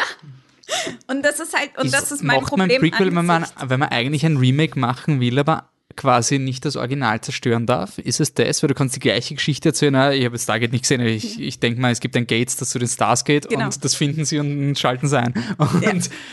das kannst du halt erzählen und dann, dann machst du so, okay, we're never gonna talk about this and let's hope it will not get reactivated oder ja. irgendwie so. Also, weil du irgendwie Angst hast, dieses Original zu zerstören, aber ich finde halt irgendwie, das ist doch eine unbegründete Angst, mhm. weil das mhm. Original wird ja immer da sein. Ich also meine Original Series mit Kirk und William Shatner kann ich immer noch schauen. Ganz ehrlich, wenn, genau. wenn, wenn ich das jetzt ernst nehme, muss ich mir persönlich jetzt immer, wenn ich Spock sehe, denken, was bist du eigentlich für ein empathieloses Arschloch? Okay, er ist Vulkanier, aber trotzdem, der halt in gefühlten 25 Jahren, den wir ihn begleiten, kein einziges Mal seine, seine eh menschliche Adoptivschwester erwähnt. ZB. Schon. Und ich finde halt auch, also für, ich, ich brauche nicht für alles immer ein Prequel. Ähm, es sind auch, ich mag Spin-offs zum Beispiel voll gern. Mhm. Ähm, die, die irgendwie Hinweise geben auf Dinge, die ich kenne, aber die die Möglichkeit haben, ihre eigene Geschichte zu erzählen. Weil bei einem Prequel hast du immer Probleme. Mhm. Außer, also was halt ist bei den Prequels ist, wenn du weit genug weg bist, Planet der Affen zum Beispiel, Ja. dann ist ja kein Problem, da sind tausend Jahre dazwischen, Ja. ist ja wurscht. Aber das Problem ist, wenn du es so nahe machst, ich habe mir auch urgewundert, wie sie gesagt haben, zehn Jahre vor Kirk, so wow, das ist schon ein sehr enger Zeitplan, den du hier hast. Und die Autoren sind ja dann, sobald die Ratings runtergehen, versucht, diese Cameos reinzuschmeißen und sowas. Ja. Und auch dieses Spocks Schwester mit dem Sarek, diesem, diesem Vater, den man halt aus normaler Schauer nicht kennt, aber man schaut die Serie und denkt sich, okay, der Spock wird wahrscheinlich einen Vater haben, gut, dann heißt er halt Sarek und das ist die Verbindung zu Star Trek, ohne den Leonard Nimoy oder den Zachary Quinto bezahlen zu müssen. Das macht es aber alles nicht einfacher, weil dadurch bleiben sie ja auch immer im Schatten von dem Ganzen. Das ist auch ein bisschen das Gotham-Problem. Also eh, Gotham ist ja auch dieses Prequel-Geschisti-Geschasti und ich Ja. habe ich hab jahrelang gehofft, ohne, ich beende das kurz, ich habe nur gehofft, dass es eine Serie gibt über die Gotham City Police Ja. während Batman. Und jetzt hast du eben dieses Prequel, wo du das nicht, nicht seine eigene Geschichte sein darf. Sie könnten mit Discovery, halt, wenn sie jetzt in diesem Alternativuniversum sind, hätten es die Möglichkeit? Ich weiß es nicht. Also ist jemand an der Discovery an Bord von diesem Mirror Universe? Ist der Lorca aus einem anderen Universe? Das, das wissen wir ja noch nicht. Ne? Kann schon sein. Warum nicht? Spannend wird, wenn die, wenn die Theorie stimmt, dass ähm, Ash Tyler Wok ist. Also der, der Also Security der- der Officer, Security der Officer, der- Albino Klingone. Der Albino-Klingone, der spurlos verschwunden ist zu irgendeinem Matriarchat-Planeten und everything aufgeben muss. Alles, what do I have, was, irgendwas sagt er, was muss ich aufgeben und sie You sagt will, uh, alles. have to give up everything. Ja, und ähm, das ist nach der letzten Episode für viele naheliegend gewesen, dass er transformiert wurde, um die Starfleet zu infiltrieren. Und das ist zum Beispiel was, was dann im Mirror Universe interessant werden könnte. Was ist sein Gegenpart im Mirror Universe? Stimmt, ja. Gut, passend zu dieser ähm, Theorie, ich sage jetzt nochmal extra Spoiler Alert. Ähm, wenn, man, Ich glaube, da sind wir schon raus. äh, wenn, wenn man sich den, den Schauspieler ansieht, der äh, Wok, Äh, Javid Iqbal. genau, ähm, Klingt schon wie ein Klingone. Der jetzt Wok spielt, ne? genau, Der offiziell laut, Weil laut im Studio und die Ja. Credits und IMDb. Und wenn man den googeln möchte, zum Beispiel halt, ich glaube, auf einen Massenmörder kommt, aber, Okay. aber halt kein, keinen einzigen Credit sonst findet, der an Javed Iqbal geht. Und auch das Bild schaut recht generisch aus, was auf der IMDb dann ähm, vorhanden ist. Dann, ähm, das und es zum gab einen. anscheinend schon Slip-Ups von diesem Security Officer Schauspieler, wo er behauptet hat, er war mit dem am Set und, Und- dann hat er aber gesagt, er war nur im Kostüm und Genau. Der Shazad Latif heißt der. Ich kenne den aus, ähm, aus ein paar britischen Serien, wo er entweder eine Nebenrolle gespielt hat oder ähm, so, so einen kurzen Auftritt Aber- hatte. Ich mochte den immer sehr gern. ich wette jetzt folgendes, der, der Klingone hat sein Hirn da rein, also er, ist, er hat sein Hirn irgendwie kopiert und gleichzeitig ist aber natürlich noch der Security Officer drin, damit du Sexy Ja, Time mit damit- ihr haben kannst. Und damit irgendjemand irgendwann sagen kann, da ist noch etwas Gutes in dir. Sam Ash Tyler ist noch in dir. Genau, und es ist wie immer ein externer Konflikt, weil er kann dann voll das Arschloch sein, sie kann voll so heartbroken sein, dass er Ja. so gemein ist, aber im Endeffekt war das alles der böse Klingone und Der er kann dann sagen, aber ich habe das ja gemacht. Meine Hände, so der klassische. Spider-Man-Konflikt. Nein, hör auf, du warst nicht schuld. Ja. Gott, hör auf zu moppen. Also wirklich so Telenovela-Dinge, das befürchte ich heute mit dieser Storyline, weil. Ein Freund von mir hat es mir schon mal beim Telefonieren gesagt und ich habe gesagt, Gott, ich hoffe, diese Theorie stimmt nicht. Dann habe ich die letzte Folge geschaut und so, holy shit, ich meine, Ja. ja. was soll denn sonst Ja. Zum, sein? zumal er ja auch mal gesagt hat, dass er als Klingone, ähm, der sollte ja mal einen, eigentlich ursprünglich einen Klingonen spielen, Mhm. bevor er Tyler spielen sollte. Ähm, ich glaube, Cole sollte er spielen oder so. Okay. Ähm, Jo. Also ist, das bleibt spannend. Irgendjemand hat, hat mal gesagt, das fand ich auch ganz interessant, ähm, wie lustig es dann eigentlich wäre, wenn man diese Fantheorie zerbrechen würde und er mega angepisst wäre davon. Und einfach sagt, also dass irgendjemand ihn, ihn sozusagen sagt. Also er hat es nicht gewusst, dass Also- er transferiert wird in einen Nein, Mensch. dass das gar nicht stimmt, sondern dass jemand, dass, jemand- dass, dass Leute sagen, hey, du bist doch, du hast uns infiltriert, du bist ein Klingone. Und er sagt, Alter, ich habe eine posttraumatische Störung, was ist mit euch allen? Ihr seid doch alle gestört, ich gehe jetzt nach Hause. Tja, also es würde Das- auch Das würde auch äh, so den Fans irgendwie so ein bisschen, ha, habt ihr schlaue Theorie gehabt, hä? Habt ihr schlaue Mhm. Theorie gehabt? Stimmt aber nicht. Würde auch zu dem guten Trend mittlerweile passen, Ja. dass mittlerweile Serien versuchen, also ich hatte zum Beispiel so bei ein bisschen Westworld und auch anderen Serien schon das Gefühl, dass sie dann diese Fan-Theorien natürlich schon irgendwie ein bisschen aufgreifen und dann irgendwann eben absichtlich dann Wobei bei Westworld, das war ja zu spät, die Serie war ja fertig produziert. Das stimmt auch wieder, aber halt schon mit dem Gedanken Lost gespielt oder. Lost auch zum Ganz Beispiel. schlimm. Und ich finde aber, das ist auch. Ah, das fällt in diese Justice League-Diskussion.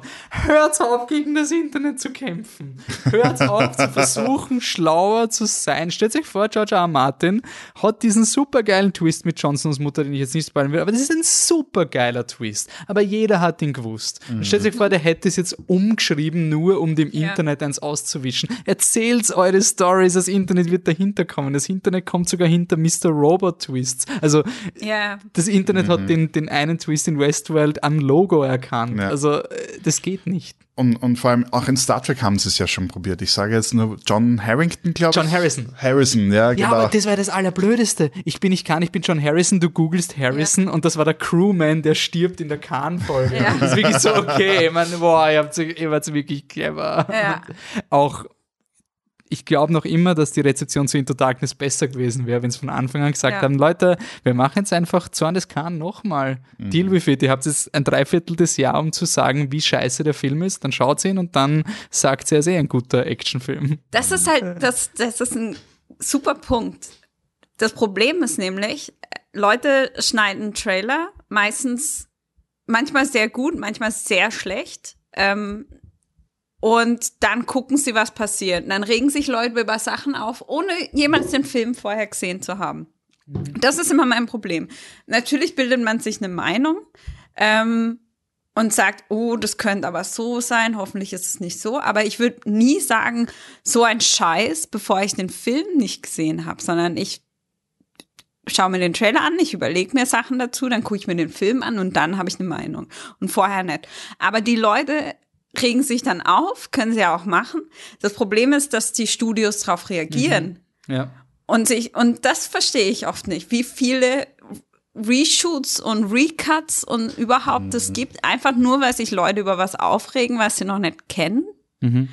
Das sehe ich einfach absolut nicht ein. Da muss man dann auch irgendwann mal sagen, nee, man ist jetzt egal. Ja, ich bin auch, also, was du vorher gesagt hast, ich will, dass Discovery jetzt das einfach durchzieht, vielleicht ein bisschen besser schreibt. Weil Das Drehbuch für mich noch immer das größte Problem ist, aber es ist an sich jetzt nicht so, dass die Geschichte komplett grottig ist. Nee. Und ich würde es nicht, dass sie jetzt irgendwas umschreiben, nur weil jetzt die, oh, der Backlash scheiße und sonst irgendwas. Ähm, ja. Gut, dann bleiben wir aber optimistisch. Angenommen, jemand hat jetzt Star Trek Discovery gesehen und sagt, boah, Star Trek, geil, das ist ja das Allercoolste. Ich brauche den he heißesten Shit. Welche Star Trek voll, oder was ist die einfachste Möglichkeit, jetzt in Star Trek reinzukommen? Weil es ist ja doch so, wie wenn man in den Comic Store geht und sagt, ich will X-Men lesen und sagt der Comicbuchverkäufer, ja, dann lest das, das ist einsteigerfreundlich, da ist MD schon passiert und Dark Phoenix ist schon vorbei. Und dann denke ich, what the fuck? Ich weiß nicht mal, wie Wolverine Ja. wirklich heißt. Also, wo fange ich mit Star Trek an? Und ich bin jetzt aber ein sehr zynischer, ähm, aktuell schauender Mensch. Also diese ganzen langweiligen Dinge will ich nicht schauen. Also ich finde, das kommt immer ein bisschen auf die Person an und was das Vorwissen ist. Wenn man außer Discovery zum Beispiel nur die Filme von, also die aktuellen Filme gesehen hat, dann kann man den, finde ich, problemlos die Original Series in die Hand geben und sagen, hier, musst die nicht nacheinander schauen, kannst dir ein paar Episoden, kannst immer mal reingucken. Ähm, da bekommt man ein gutes Gefühl dafür, wie die Serie entstanden ist. Die sind unterhaltsam, finde ich, immer noch. Sind nicht alle super gut, aber die erste Staffel finde ich zum Beispiel großartig, nach wie vor. Und äh, man kennt die Figuren schon. So, das ist ganz gut. Weil ich, ich finde zum Beispiel mit, mit äh, Next Generation einzusteigen, wenn du gar nicht so richtig weißt, wer die Leute sind, kann also ich finde, das kann man schon machen. Es kommt dann, wie gesagt, auf, die, auf die Person an und die Interessen. Ähm, ich mag's schon, aber ich finde es jetzt, ist jetzt nicht meine absolute Lieblingsserie. Jochen? Äh, Ich muss da in dem Fall der Next Generation die Lanze brechen. Also für mich, ich meine, ich finde die Original Series urig. Ich finde sie spannend für, für dem, was sie in ihrem Kontext oder in, in der Zeit, wo sie äh, ausgestrahlt worden ist, auch ähm, transportiert hat und etabliert hat. Und für mich war eben die Next Generation einfach eben die logische Konsequenz davon. Es Ja. ist reifer geworden, es ist ein bisschen philosophischer auch geworden und, und gleichzeitig weniger fetzig, sagen wir es mal so, einfach halt auch an die Zeit angepasst. Aber mich persönlich würde heutzutage leider keine Serie, also wenn, wenn jetzt zu mir jemand sagt, schau die Battlestar Galactica Serie aus den, glaube ich, 70ern oder 60ern auch, oder Sind noch Star Wars gewesen, oder? oder, oder so irgendwie halt so einen uralten Sci-Fi, äh, das, das persönlich lockt Na. mich dann schon kaum. Und, und äh, glaube ich, ist es bei der Next Generation, ist dieser Bruch nicht so hart. Und ähm, Man kennt zumindest den Typen aus X-Men. genau, der Professor X spielt mit. Ähm, ich, Oder von Internet-Memes. bekannt, aus, bekannt aus Internet-Memes und, ähm, und als Professor X. und aus Professor X. Ah. Und äh, wie hieß das nochmal mit dem Jonathan Frakes? X-Factor? X-Factor, Oh genau. mein Gott, wenn ihr X-Factor kennt, bitte twittert uns an. wunderschön. X-Factor braucht Liebe. ähm, Ich was- weiß, ich kann mich, da habe ich ein, ein Trauma von einer Folge. Da gibt's, Okay, ist jetzt ein bisschen eine Tang. es ist echt so. Ähm, ich muss sagen, ich bin reinkommen, ich habe Star Trek nie schauen können, weil ich habe Star Wars geschaut und ich habe diese Production Values so cool gefunden und ich habe das halt nie als Kind akzeptieren können, Ja. dass da jemand im eng anliegenden Pyjama geht und sagt, ich bin ein Alien, weil ich einen Punkt auf dem Kopf habe. ähm, der Punkt, wo ich reingekippt bin in Star Trek und ich glaube, das ist ganz gut, wenn man die Abrams-Filme kennt, ist First Contact, Star Trek First Contact, weil das ist quasi der Captain Picard-Film, der ist fetzig, der hat ein super Budget, es ist ein Actionfilm, er ist nicht repräsentativ für das, wie TNG eigentlich ist. Viele Fans beschweren Ja. sich, er ist zu actionlastig. Aber ich finde, es war ein super Einstieg, weil dieses Konzept mit dem Borg, so ist ein bisschen so giga, biomechanisch. Und dann, wenn man sagt, hey, ich mag diese Idee, dann gibt's eine Doppelfolge, die heißt äh, das Best of Both Worlds, glaube ich. Das ist die Folge, wo der Picard eben die Vorgeschichte zu First Contact. Und die kann man, dann, dann hat man schon eine Grundtendenz, ich mag diese Leute. Dann schaut man die Vorgeschichte von First Contact gewöhnt sich ein bisschen an das, wie die Leute ausschauen und dass das alles ein bisschen langsamer ist. Als, also ich habe Best of Both Worlds geschaut in dem Glauben, das ist ein Kinofilm wie, wie First Contact. Okay. Das war eine harte Keule. Aber es ist Ja. eine coole Folge. Also eine super Ja, Doppelfolge. Und dann, glaube ich, ist man geprimed für TNG. Ich, ich möchte nur kurz vielleicht noch zu deiner Antwort oder da noch draufsetzen, eben auch, warum TNG, weil es für mich die Star Trek-Serie mit der größten Breite einfach ist vom Spektrum her. Das eben, stimmt schon. Weil du hast eben vom einen Ende hast du halt wirklich äh, quasi First Contact als Film. Eigentlich ist Insurrection noch ein bisschen mehr actionlastiger oder halt genau die gleiche äh, das gleiche Ende und halt auf der anderen Seite hast du eben Folgen wie The Inner Light oder Damok, äh, die halt eben in Wirklichkeit äh, ja, wieder philosophische Themen irgendwo behandeln, wo, wo das Pacing halt, du, du quasi einer Schnecke zuschauen kannst und die schneller wäre als das Pacing der Folge, aber trotzdem verdammt spannende Themen angesprochen werden oder halt Konflikte äh, ganz anders aufbereitet werden, als wie nur ich schlafe mit dem Alien oder ich, ich, ich schiffe, schieße Alien. das. Ja. Genau. Was ist zum Beispiel an Damok äh, so interessant, wenn man sagt, die Serie, also das ist quasi das andere Spektrum Vergleich zu First Contact. Mir persönlich zum Beispiel hat sie gefallen, weil das so eine, eine Folge wieder ist, da, da sitzt du dann nachher da und fangst dann zum Nachdenken drüber an. So, was ist, wenn das jetzt wirklich so im echten Leben zum Beispiel auch wäre? Äh, kurz Damok ist die Folge, wo er sich mit dem, dem Captain einer, einer neuen Rasse, die sie noch nicht getroffen haben, zwar auf einen Planeten beamt und der Übersetzer kann die Wörter übersetzen, aber nicht die Metapher dahinter entschlüsseln. Und dass sie dann versuchen, irgendwie auch eine gemeinsame Sprache zu finden. Ähm, das ist dann, also was ich so gelesen habe, anscheinend für, für Linguisten zum Beispiel schon als ein super Anschauungsbeispiel gedient hat, um, um auch ihre Konzepte irgendwie super an, an Leute zu vermitteln, äh, wo ich mir dann wieder denke, und genau dafür lieb ich wieder gewissen Sci-Fi, dass ich einfach nachher das Gefühl habe, ich, ich ähm, Es ist nicht nur Spaß, sondern du hast Ja. irgendwie was gelernt. Genau, ent entweder habe ich was gelernt oder ich, ich habe zumindest einen neuen Blickwinkel bekommen zu einem Thema. Ja, das stimmt schon. Hast du irgendeine Folge von einer Serie, die man. Ich meine, ich kann die Nacht der Ehe noch Ich hätte zwei Voyager-Folgen. Die eine heißt Blink of an Eye. Da geht es darum, dass sie um einen Planeten herumfliegen, der viel schneller sich entwickelt als unsere Zeit. Und die Voyager da quasi Jahrhunderte der Geschichte prägt, weil es ein konstanter Stern am Horizont ist und Kriege werden in ihrem Namen geführt und das arbeitet diese ganze Kolonisierungsschuld der Amerikaner, was in Star Trek durch die Prime Directive extrem markant immer vor, zumindest seit TNG wirklich drinnen ist, halt auf so diese Verantwortung, wie beeinflusst du eine Kultur, ohne es zu wissen. Also das mhm. war eine sehr, sehr mächtige Folge für mich und eine Folge, die alle irgendwie hassen im Internet und für mich war es die, die großartigste Folge, deswegen spoilere ich sie, weil eh keiner sie mag. Chorus Oblivion.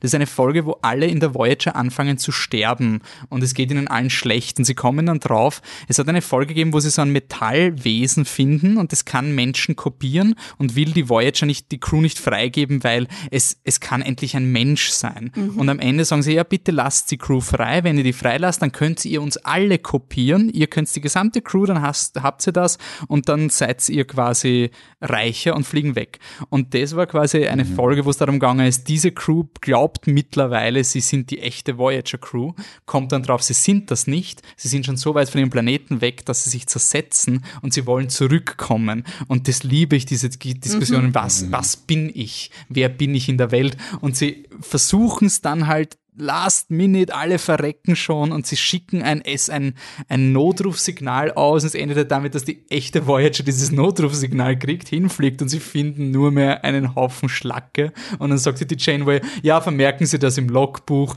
wir haben einen Hilferuf angenommen, aber nichts gefunden. Mhm. Also so, holy shit, das ganze Leben von denen ist eine Anekdote im Voyager-Log und das ja. ist Sci-Fi. Das ist ja. halt wirklich diese Fuck. Also lust, lustig, lustig, dass du diese Folge erwähnst, weil eine Rick and Morty Folge aus der dritten Staffel hat mich an diese Geschichte ziemlich erinnert, mhm. die mit dem Detoxifier. Mhm. Ja, ja, ja, ja, sehr ja. ähnlich. Ja. Also das, das liebe ich an Sci-Fi, diese Identitätskonflikte. Deswegen sind ja. meine Lieblingsfiguren auch immer die der Doktor und Data und so, mhm. ja, diese genau. Leute, die nicht, die versuchen, die Menschen so. zu verstehen. Mhm. Ähm, Folge oder äh, machen wir? Na, ich glaube, ähm, ich bin zu schlecht vorbereitet. Jochen, ich habe gehört, dass ähm, die Orville von Seth MacFarlane ganz cool sein soll. Und stimmt das? Hast das gehört? Ich, ich habe das auch gehört. Also es ist ein, in, was man so hört, ein sehr spannender Kontrast, der sich da jetzt zwischen diesen beiden Serien äh, darstellt, weil du auf der einen Seite jetzt die eben ein offizielles Star Trek hast, was aber eben quasi mit dem Zeitgeist mitgeht und auf der anderen Seite eigentlich eine Parodie, die aber von der ursprünglichen Star Trek Crew oder Pro Produktion mehr oder weniger in dem Geiste halt weiterlebt. Da ist Jonathan Frakes aber auch dabei. Ja, unter Regie anderem auch, auch ähm, der, der, wie heißt der Herr, der den Doktor gespielt hat? Robert der, Picardo. Ja, genau. Und, und also da gibt's immer wieder mal bekannte Gesichter, was man so mitbekommt, äh, die dann in mitwirken, sagen wir es mal so. Und äh, ich meine, man darf gespannt sein, wie viel jetzt Seth MacFarlane Humor tatsächlich drinnen steckt. Ich hoffe mal, dass es nicht zu viel ist. ich hasse seinen Humor so sehr. Ich kann mhm. überhaupt über nichts lachen, was der anfasst. Ich schäme mich da meistens in Grund und Boden. Ja, also ich, ich nach dem Trailer habe ich mir schon gedacht, oh mein Gott, das wird jetzt halt ja auch quasi im Minutentakt Family Guy, ja, in Wirklichkeit äh, Family Guy im Weltraum, aber was man so hört, ist es doch ein bisschen, hat es mehr Tiefgang, vor allem an Stellen, wo man es nicht vermutet. Mhm. Das ist ja, das wäre ja erfreulich tatsächlich. Also wenn Pro7 endlich das ausstrahlt, können wir dann auch über die Orville reden. Ähm, anders im Vergleich zu Orwell etwas, das es auch auf Netflix jetzt bei uns gibt, ist ähm, The Expanse, mhm. ähm, geschrieben von äh, James S.A. Corey. Das sind zwei Autoren.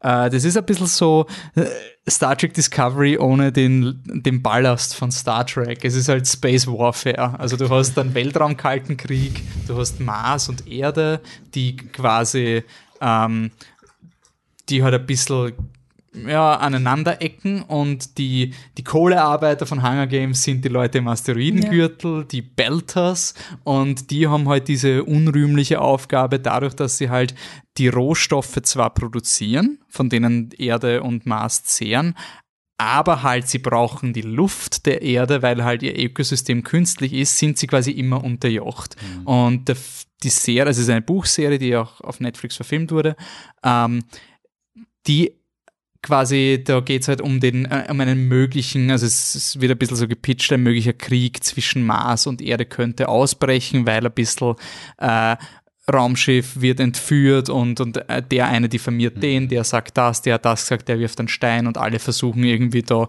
den, den kochenden Topf noch irgendwie davor zu verhindern, dass er übergeht.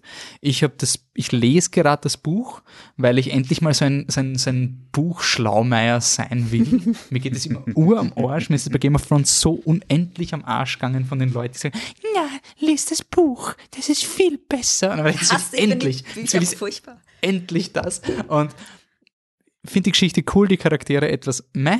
Wie ist die Serie? Ähm, mich hat die Serie dazu bewogen, ja. Also nach der ersten Staffel, ich glaube mittlerweile gibt es zwei auf Netflix, die dritte, die dritte, glaube ich, im Frühjahr, soweit ich das noch im Kopf habe. Äh, mich hat die erste Staffel dazu bewogen, mir dann die Bücher zu besorgen und ich habe es dann zwischen erster und zweiter Staffel geschafft, die ersten fünf Bücher dann irgendwie aufzusaugen. Oh.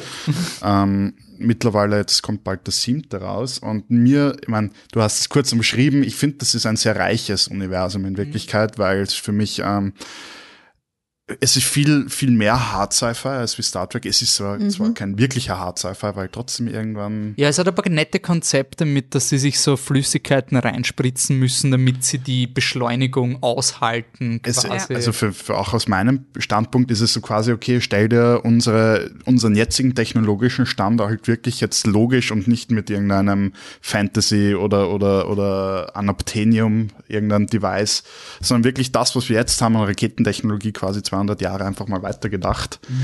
ähm, aus einem logisch-realistischen äh, Blickwinkel, ähm, ja. sagen wir es mal so. Und dann ist eben die Menschheit noch immer im eigenen Sonnensystem gefangen, aber die Bevölkerungsentwicklung auf der Erde halt schon bei 30 Milliarden angekommen. Und ähm, für mich einfach sehr spannend auch wieder, weil also ich, ich, ich meine, ich stehe einfach auf Universen, die, die durch Details, durch Kleinigkeiten Leben bekommen. Und gerade in Büchern kannst du natürlich irrsinnig gut dem ganzen Leben einhauchen, dadurch, dass eben einer der beiden Autoren, glaube ich, auch ein bisschen, was sich bei, bei George R. R. Martin ein bisschen abgekupfert hat, was Storytelling betrifft, ähm, versucht er auch dann mir, also mir kommt es zumindest so vor, ähm, ganz viel Leben eben durch, durch diese Details, durch Sachen, die man irgendwie erfährt im Hintergrund, die vielleicht nicht wichtig wirken, aber dann trotzdem irgendwie Impact haben oder eben vielleicht nicht im ersten Buch gleich Auswirkungen haben, aber dann trotzdem irgendwann als relevant wiederkehren.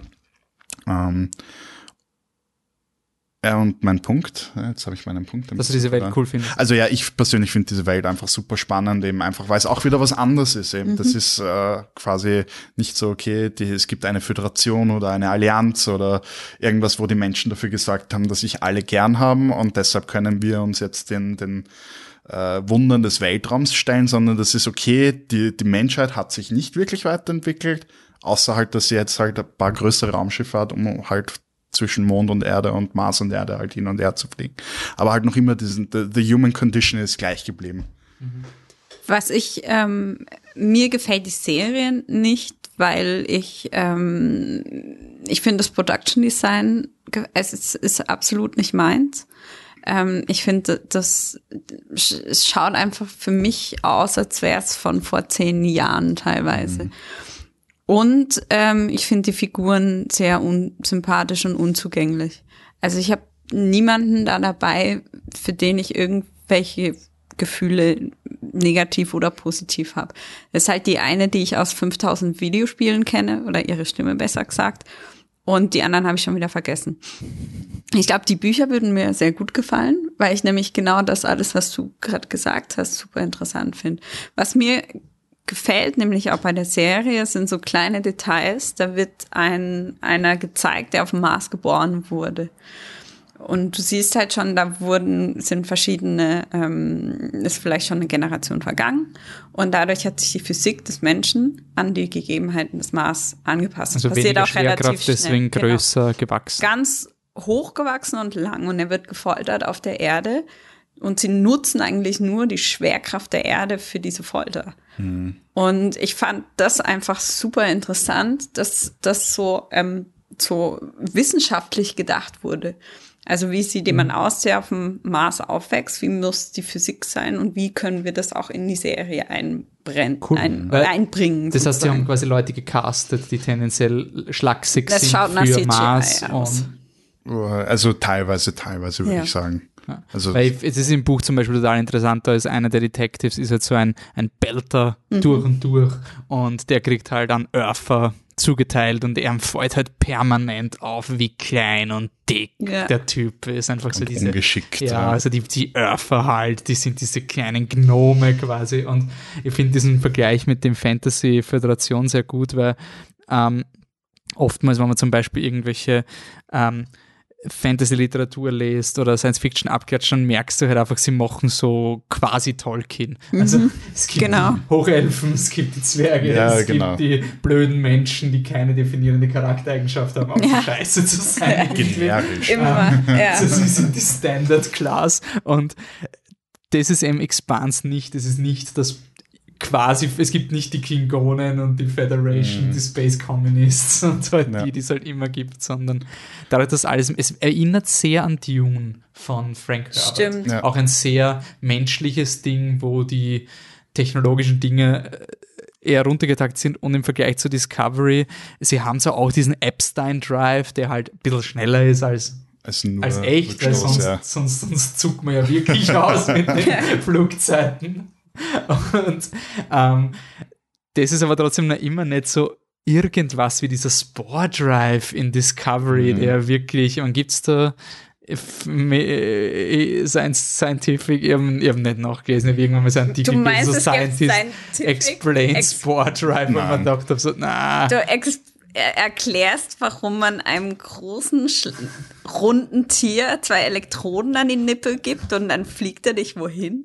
aber Das, die die Erklärung was, was will ich Ein- einfach ein, so, ein na, na, na, Bärchentier, aber was das mich, einfach, ja. was mich als Wissenschaftler so fertig macht, ist einfach diese, ähm, der Übergang von Laborsystem Ja. zu menschlichen System. Der haut sich da einmal die Drogen rein von dem Sporenangriff und drei Folgen später ist es so, ui, mir ist schwindlig und alle sind überrascht. So, Alter, du hast dir, du hast dir Space AIDS wahrscheinlich injiziert. Aber, aber auch in der Hinsicht für mich, wenn man jetzt hergeht und sagt, zum Beispiel, man schaut sich die, die Original Series an und die Technologie, die dort drinnen war, ja, das war utopisch und irgendwo auch Fantasy, aber das hat schon irgendwie auch reale Hintergründe gehabt oder zumindest Inspirationen gezogen und mittlerweile ist Discovery, ich meine, es gab eben davor schon den Tendenzen, aber Discovery halt wirklich so der Schritt zum Science Fantasy. eigentlich. Ja, es ist voll, es ist full on Science Fantasy Film. Und sie haben, Parallele zu Into Darkness, da gibt's auch den Instant Teleporter. Ja, Also, genau. Es ist wirklich, Eben, wo, wo sie auch, was wir eh vorhin schon hatten, ihre eigenen Regeln des, Uni also in-Universe-Regeln einfach über Bord werfen. Und, und ja. Und jetzt, um, um vielleicht das nochmal auf, auf äh, Expanse wieder umzulegen, da finde ich es halt wieder ähm, einen, spannenden Punkt, an den du mich jetzt eigentlich erinnert hast, gerade an was, also mir ging es nach der zweiten Staffel so, dass ich mir gedacht habe, okay, das ist jetzt ein bisschen lau, weil ähm, ich eben da schon die Bücher gekannt habe und da schon wusste, eben, was alles abgehen wird noch und, und was alles zukommt. Und da habe ich mir ge dann gedacht, okay, sie haben genau in der Serie nicht die, die wirklich spannenden Storypunkte hervorgehoben, sondern das, was sie halt gut produzieren konnten oder das, was sie halt interpretiert haben, was sie da jetzt gut, gut rausholen können. Da bin ich jetzt aber durch, muss ich sagen, der Production Value finde ich super. Ich meine, ja klar, die, die Guten sind halt blau-weiß, die Bösen sind halt rot-schwarz ähm, und die Optik ist sehr, sehr industrial, so, Ja. so ja. Ist auch Geschmackssache eigentlich. Das ist, glaube ich, also das ist nichts, was ich der Serie anlassen kann, sondern mir gefällt es einfach nicht. ich, ich finde nur, das Buch lest sich schon wie jemand, der ein Buch schreibt, das verfilmt wird. Also im, im Buch sind sehr viele Tropes. Das macht mich sehr fertig und ich freue mich auf die Serie, weil ich hoffe, das ist nicht so betont, aber die Darstellung von Frauen im Buch ist für mich zum Kotzen. Also es ist wirklich so, es gibt zwar Frauen, ähm, aber es ist meistens so, ähm, es gibt einen Aufstand am, am Asteroiden zum Beispiel und der, sie sind halt gegen den Ver Verwalter von dem Hangar und das hätte gereicht, dass man schreibt, ja, der Typ ist halt pro Erde und das weiß man. Nein, die Motivation ist, er hat einmal zu oft mit seiner Earther-Freundin angegeben. Also wo mhm. wirklich so die, die Frau der Instigator, das, das war für mich so eine Anekdote, ich mir dachte, wozu? Und einfach diese, diese, in Game of Thrones ist nicht so, aber es, es hat die Wahrnehmung so geprägt, mhm. dass das Verbrechen sich nur mehr auf Prostitution Mhm. beschränkt. Ja. Drogen sind nicht mehr interessant. Es ist nur Menschenhandel. Okay. Das heißt, du führst die Detektive ein, im Puff, oh. Frau wurde ja. umgebracht, leicht bekleidete Prostituierte erklärt, Detective, Hardboiled Detective natürlich. Was ja. ist, das hat mir bei Expanse beim Buch ein bisschen rausgeworfen. Also da habe ich mir auch gedacht, du merkst einen gewissen Einfluss von der aktuellen, auch hier vom aktuellen Storytelling. Und ich bin's als Nerd nicht gewohnt, dauernd vom Pudern zu reden. Also, so, äh, nicht, nicht, nicht quasi, weil ich ver verklemmt oder sonst irgendwas bin, aber das hat mich bei Science Fiction nie interessiert. Ja, Man ist so, also Dune ist ein extrem asexuelles Buch. Ja. Da, er hat eine, eine Frau,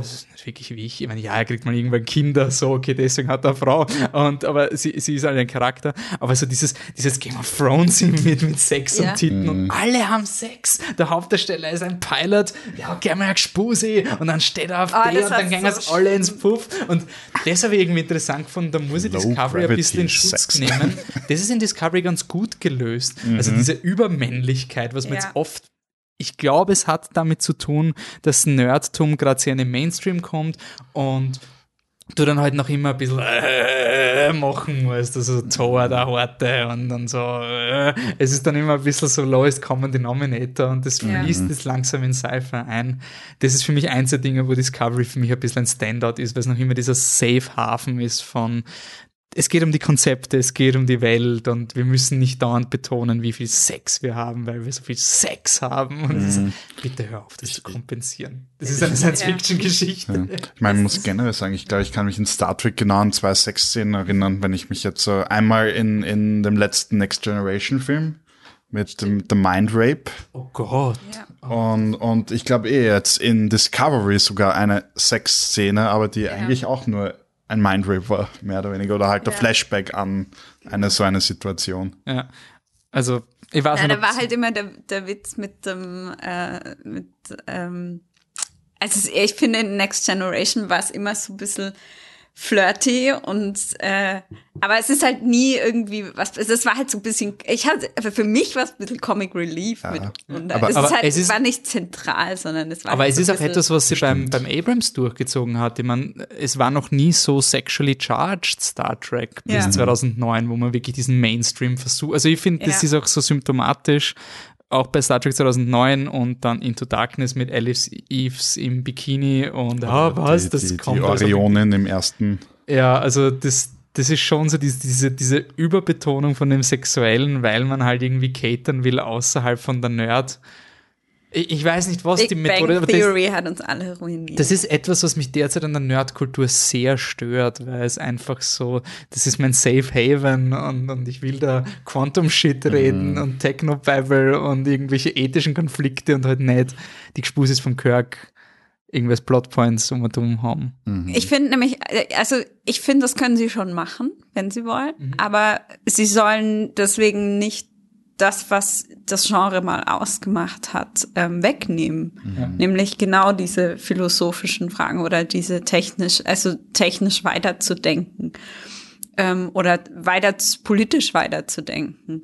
Und ähm, all diese Sachen waren für mich immer sind zentral. Also wie du vorhin gesagt hast, ähm, natürlich ist es so, dass die früheren Star Trek Sachen in einem Zeitgeist passiert sind, in dem man diese technische Entwicklung, die dann plötzlich rapide zugenommen hat und man manchmal jetzt das Gefühl hat, sie kommen gar nicht mehr hinterher, weil die wahre Welt viel schneller mhm. Sachen erfindet, als sie sie schreiben können. Ja. Ähm, aber anstatt sich dann auf die politischen Sachen zu besinnen und halt mal zu sagen, okay, was haben wir denn und wie können wir es weiterentwickeln, wie zum Beispiel Black Mirror das wunderbar mhm. macht, ähm, die nehmen Sachen, die es jetzt gibt und denken die weiter. Und das wünsche ich mir auch von, von einem Star Trek oder von, ähm, gut, bei Expanse, wie ihr das jetzt gesagt habt, scheint das ja eigentlich ganz gut zu sein, bis auf. Keine Sorge, Sachen, es wird auch irgendwann mainstreamiger. Ja. Von, von der Story her. Nein, das, darum, darum geht es mir gar nicht. Aber ich, ich denke mir nur, ich, ich finde gerade jetzt hätte ich ich, ich habe mir wirklich sehr, sehr, ich habe nie so diese Assoziation mit Star Trek gehabt, dass ich jetzt sage, oh mein Gott, Star Trek, das brauche ich.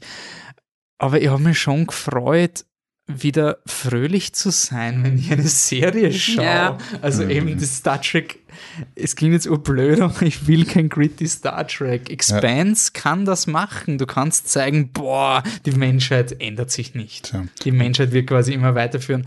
Aber gerade bei Star Trek hätte ich schon gerne ein bisschen so diesen, hey, wir können das irgendwie schaffen, wenn wir wollen. Und, ja, okay. Ich mhm. glaube, da können wir jetzt im Endeffekt dann wirklich gespannt sein. Wir, wir haben auf der einen Seite jetzt eben Gritty New Star Trek mit Discovery. Jetzt bin ich gespannt, was quasi die Alternative in dem Fall mit der Orwell dann bieten wird. Wie sie es schaffen, dann ähm, diese Themen, die vielleicht in, in Star Trek äh, auch schon vorgekommen sind, zu verpacken, mhm. ohne eben dark and gritty zu sein.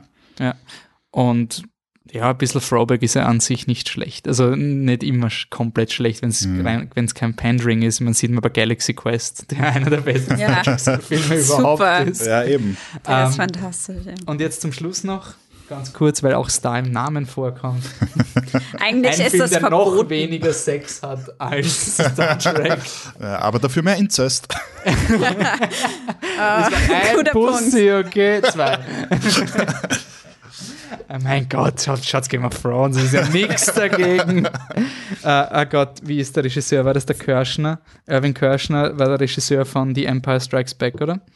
Um, ähm, auf jeden Fall, der hat im Audiokommentar von Episode 5 gesagt, wie sich Han und Leia küssen. Das ist Sex in Star Wars. das ist quasi, ja. mehr wirst du nicht haben in Star Wars. Und weil du sagst, das darf man gar nicht. Ich bin dafür ähm, Openness vereinigt. Also, also, ja, ja. In einem Podcast. Das Man war nicht kann, ernst. Nein, nein, nein. Eh. Aber ich finde zum Beispiel der James Gunn, es hat zwar nicht mit Star Wars zu tun, ich mag Guardians of the Galaxy nicht, aber ich habe das Tweet von James Gunn so geliebt, wo er gesagt hat, Leute, hört's auf, euch dauernd über DC aufzuregen wenn ihr Leute habt, die DC mögen und ihr mögt Marvel, dann habt ihr tendenziell mehr gemeinsam als der Rest der Welt zu euch. Ja. Und das ja. denke ich mir so, diese Rivalität zwischen Star Wars und Star Trek, ja, die gibt's, bla bla bla, Star Wars ist cool, Star Trek ist uncool, Star Trek ist langweilig, ne, sonst irgendwas. Aber es hat trotzdem mehr gemeinsam als, als Big Bang Theory mit den anderen beiden zum Beispiel. Ja. Und ähm, ja, Star Wars hat derzeit weniger Probleme, weil ich glaube, bei Star Wars als Pendant ist, dies, es hat zwar einen Kanon, aber irgendwie war das nie so wichtig. Also Star Wars hat eine sehr wichtige Entscheidung getroffen und hat einfach 30 Jahre Bücher, die geschrieben wurden, weg. Einfach wirklich, ja. die, die existieren nicht mehr. Mhm. Und ähm, damit ist für mich aber eine extrem spannende Situation jetzt mit Last Jedi, weil wir wissen nicht, was kommen wird. Also es ist jetzt nicht mhm. so, dass wir jetzt, oh, okay, am Ende von Discovery warpen sie was hin. Das ist das Mirror Universe, weil ich kenne die Folge, sondern das Kind, was sagt, Ray ist nicht die Tochter von Luke Skywalker, ist genauso wahrscheinlich richtig wie ich. Obwohl ja. ich mehr Star Wars gelesen habe, aber wir wissen es einfach nicht. Ja. Und deswegen finde ich Star Wars gerade so angenehm. Also da, da, es ist gerade ein bisschen eine Open World auch wenn es kein Science, es ist natürlich kein Science Fiction, es ist ja. Science Fantasy. Ich, ich finde bei Star Wars halt ähm, ganz interessant, das haben, war bei der Comic-Con auf einem Panel ähm, auch Diskussionen. Ich glaube, die haben mehr Kontrolle oder jetzt wieder mehr Kontrolle über die Inhalte. Mhm. Ich glaube, da wird festgelegt, wie was passiert ist, und zwar lange im Voraus. Mhm der hat alles seine feste Geschichte und die ist dann so.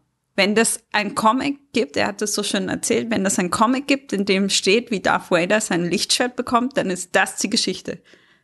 Diskussion Ende. Mhm. Dieser Comic erzählt das, Punkt. Mhm. Und das ist in der Kontrolle von Leuten, die sich nur um, das, um, um Star Wars Also du hast bei Star Wars ja wirklich eine eigene Story Group. Also Eben. Also der Pablo Hidalgo, der macht nichts anderes, als alle Bugs zu fixen, Und die irgendwie existieren. Ich meine, Rogue One ist ein Film, der entstanden ist, damit ein, ein Plothole von Episode Empires, 4. Ja, Episode 4 äh, gefixt wird. Mhm.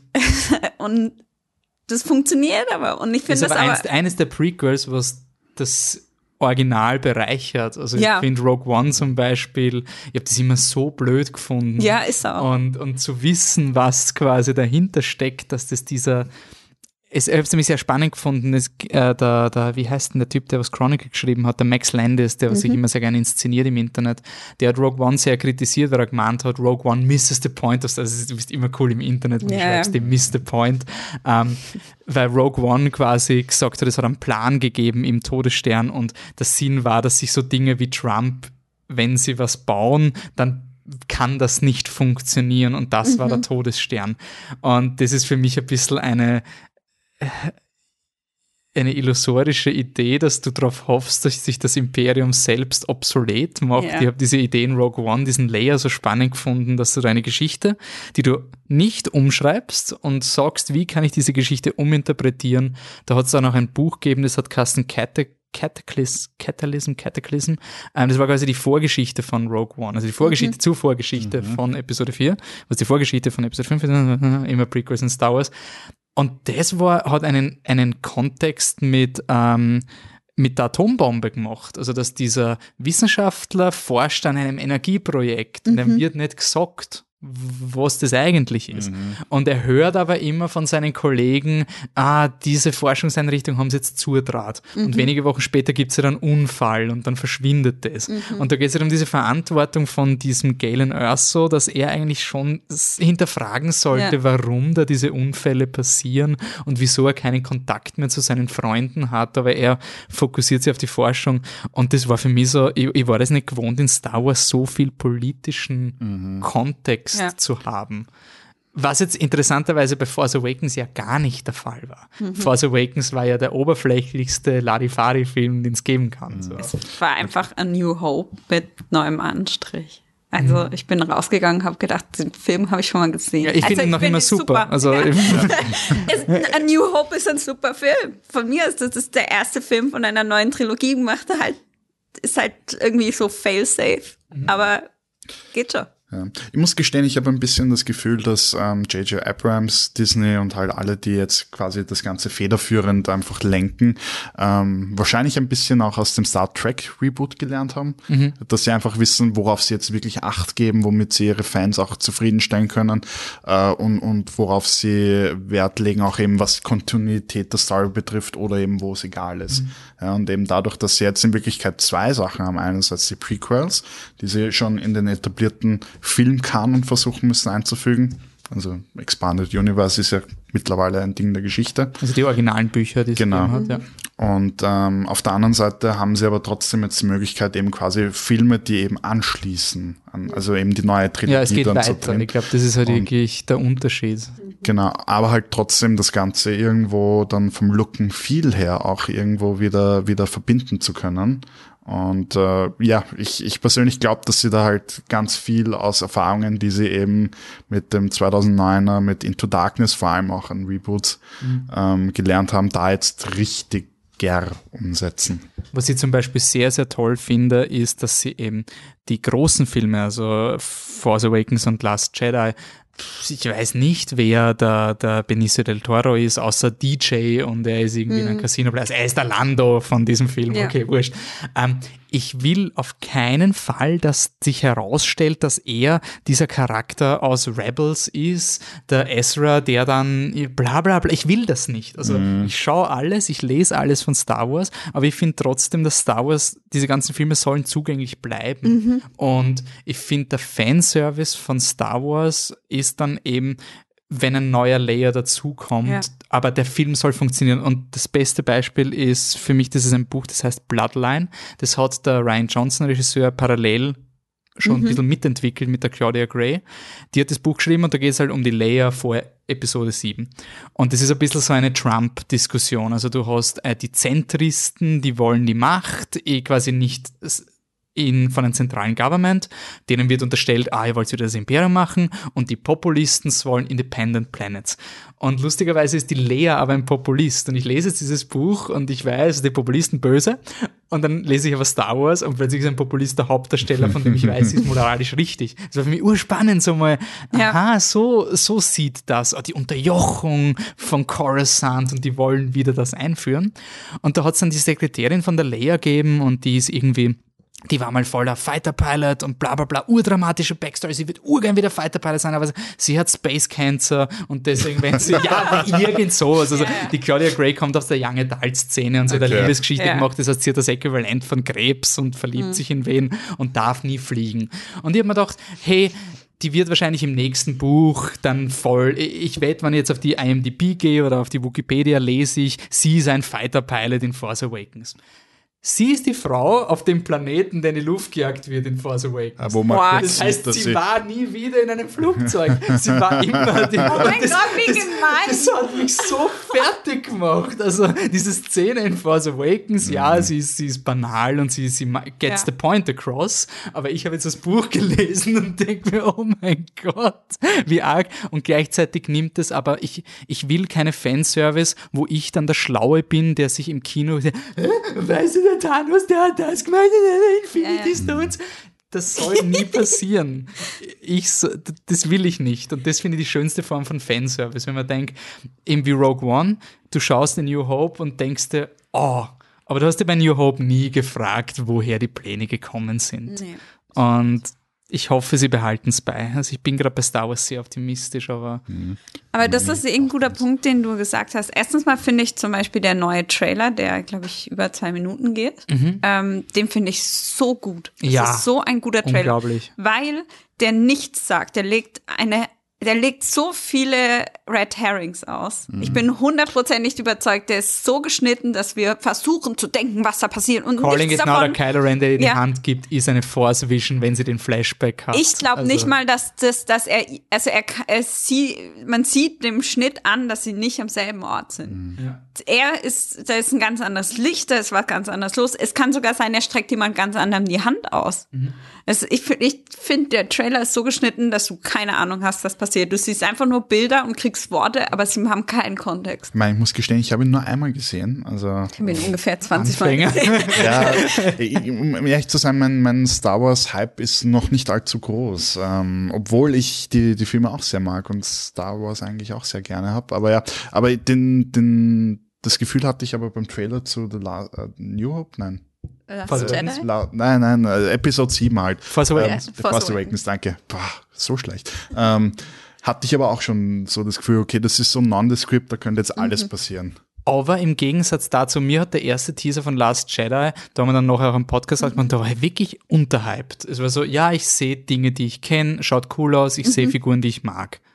Und dann war der Hype vorbei. Ich war wirklich so im August, habe ich so gesagt, pff, mir ist dieser Film Stimmt. so egal. Es hätte nicht, natürlich, ich habe gewusst, sobald der Dezember kommt, zucke ich aus und eh klar Ja. Star Wars. Aber trotzdem war es für mich bei Force Awakens, ich habe zwei Jahre vorher immer nur Podcasts gehört, tue ich eh noch immer, wurscht, ähm, über Star Wars. Und das war für mich schockierend. Und dieser neue Last Jedi Trailer, auch wenn es viele Red Herrings sind, im Vergleich zum Force Awakens Trailer, er gibt dir Konzepte. Er sagt dir, es wird darum gehen, dass Kylo Ren damit wrestelt. Ob Ja. er wirklich seine Mutter umbringt oder nicht. Es wird darum gehen, dass die Ray ziemlich sicher enttäuscht sein wird vom Luke und sie wird dann draufkommen, dass er eigentlich meint, er will Great Jedi machen und deswegen Jedi to End und sonst was. Aber das sind alles Konzepte und bei Force Awakens und das auch Suicide Squad hat mich gelehrt, wenn du denkst, der Trailer, oh, er spoilert gar nichts, dann liegt das wahrscheinlich daran, dass der Film keine Handlung hat. Also besonders bei Suicide Squad so, es ist so cool, dass wir noch immer nicht wissen, welche Mission die Suicide Squad macht. Viel Spaß mit dem Film. Ja, aber glaubst du, dass das bei Star Wars wirklich passiert? Was? Dass es kein story Na, aber ich glaube trotzdem, gibt? dass wir eine, eine Meatier, also eine, eine dichtere Story bekommen werden als Force Awakens. Ja, Und also der Man Force Awakens Trailer war so ein, oh, ich weiß ja gar nicht, wer ist der First Order und wer ist die Rebellion? Du gehst aus Ja. Force Awakens raus und denkst dir, wer ist der First Order und wer ist die Rebellion? Also es war schon, du hast Stimmt. nach dem Trailer genau, und wer ist die Ray und wer sind ihre Eltern, hast du nach dem Trailer gefragt und nach dem Film. Immer Mir ist inzwischen ein bisschen egal, wer Rays Eltern tatsächlich sind. Ich finde nämlich dieses Konzept, äh, ich, ich bin jemand, mir sind die Jedi immer am Arsch gegangen, weil ich denke mir, weil ihr seid doch genau solche Trottel wie die Sith. Ihr seid niemand, ihr seid wie so, so, so Mönche, die euch wegsperrt und irgendwie niemand darf glücklich sein oder niemand darf irgendwie Liebe finden oder was weiß ich. Sie sind immer so nur gut oder nur böse. Und das ist kein Konzept, mit dem ich mich anfreunden kann. Aber und es ist ja mochte ich- aufgebrochen worden mit den Prequels schon. Genau. Eh, aber ich fand halt zum Beispiel äh, diese, ähm, ich, ich habe äh, früher immer gern die Spiele gespielt, von äh, vor allem einfach an Jedi Knight. Und da war genau das der Punkt, dass du als äh, deine Figur in den Jedi Knight Spielen immer ähm, zwischen dem, der, der hellen und der dunklen Seite stand. Und das ist ein Konzept, was ich viel greifbarer und sinnvoller finde. Und ich hoffe, dass sie, dass sie das jetzt durchziehen. Weil ich, ich muss, ich glaube schon, dass es, also für Hardcore-Fans ist das wichtig oder ist das spannend. Aber ich habe das Gefühl, dass Star Wars von der breiten Masse einfach immer nur als modernes Märchen wahrgenommen wird, wo es eben genau nur darum geht, du hast quasi das klassisch Gute, du hast das klassisch Böse und am Ende gibt es irgendeine Form von Happy End nach einem gewissen Twist. Und ich glaube nicht, dass sie dieses Schema großartig ändern werden. Ich glaube, sie werden halt die Jedi einfach einen neuen Farbanstrich geben und sagen, es sind die Great Jedi. Das glaube ich einfach, dass sie quasi Ja. die, der, der, der, Luke, der Luke ist der Martin Luther King quasi, der jetzt Ja. anprangert und damit verarschst du die Prequels, aber gleichzeitig sagst du, das war die Aussage der Prequels, dass die Jedi einfach den falschen Weg gewählt haben und der Luke hat jetzt diesen Abschluss gefunden und erhältst aber trotzdem ein bisschen den Status quo. Ähm, ich glaube aber schon, dass sie zum Beispiel in den, in den Ex die, dieser, dieser New Canon ist deswegen so spannend, weil sie den auch ein bisschen als Spielwiese und Ideenwerkstatt probieren. Also in Rebels zum Beispiel hat der Dave Filoni schon extrem experimentiert mit weißen Jedi, also so, oder eben Grey Jedi. Die Ahsoka, die ist eine Figur, die den Jedi entsagt und dann weiße Ja. Lichtschwerter hat, weil sie weder, weder dunkel noch hell ist und deswegen wie sie keine Farbe, die assoziiert ist. Ja. Es gibt, stimmt, es gibt eine Figur, die in the middle ist, die heißt der Bendu und Bendu war das originale Wort, was der George Lucas für die Jedi verwendet hat. Und sie machen schon ein bisschen gerade sein, sie holen alte Anekdoten von George Lucas raus. Und ich glaube, es wird es wird für die Star Wars-Fans mehr Major sein als für einen normalen Kinoschauer. Ich glaube, der normale Kinoschauer wird diese Geschichte sehen und am Ende gewinnen die Guten und das war's. Aber für einen Star Wars-Fan geht es halt darum, dass, dass da jetzt quasi im Jedi-Code sich etwas verändert. Aber ich, Ja. will trotzdem, dass es zugänglich bleibt. Also dass man da Mhm. auch als Kind der Geschichte folgen kann. Man schaut jetzt die Geschichte von der Ray, jetzt im nächsten Teil, oh mein Gott, die Ray ist enttäuscht und oh, sie wird vielleicht dunkel. Ah nein, sie ist eh nicht dunkel. Ja, ich bin, ich bin mal gespannt. Also äh, ich wäre da, glaube ich, sogar ein bisschen enttäuscht, wenn das so wäre. Aber ich, was ich jetzt zum Beispiel am Trailer spannend fand, ist so eine Szene. äh, Im letzten Film war Ray halt ein bisschen komplett eigentlich überpowered. Äh, nicht nur, nicht nur ein bisschen, sondern einfach komplett. Und es gibt so eine Stelle im neuen Trailer, an dem sie auf dieser Klippe ist und die Steine so langsam Den nach oben gehen. Genau. Und du siehst danach ähm, Luke mit einem Blick voller Angst so. Er liegt dann am Boden und hat so einen richtig angsterfüllten Blick, aber er befindet sich noch damit mit Ray beim Training.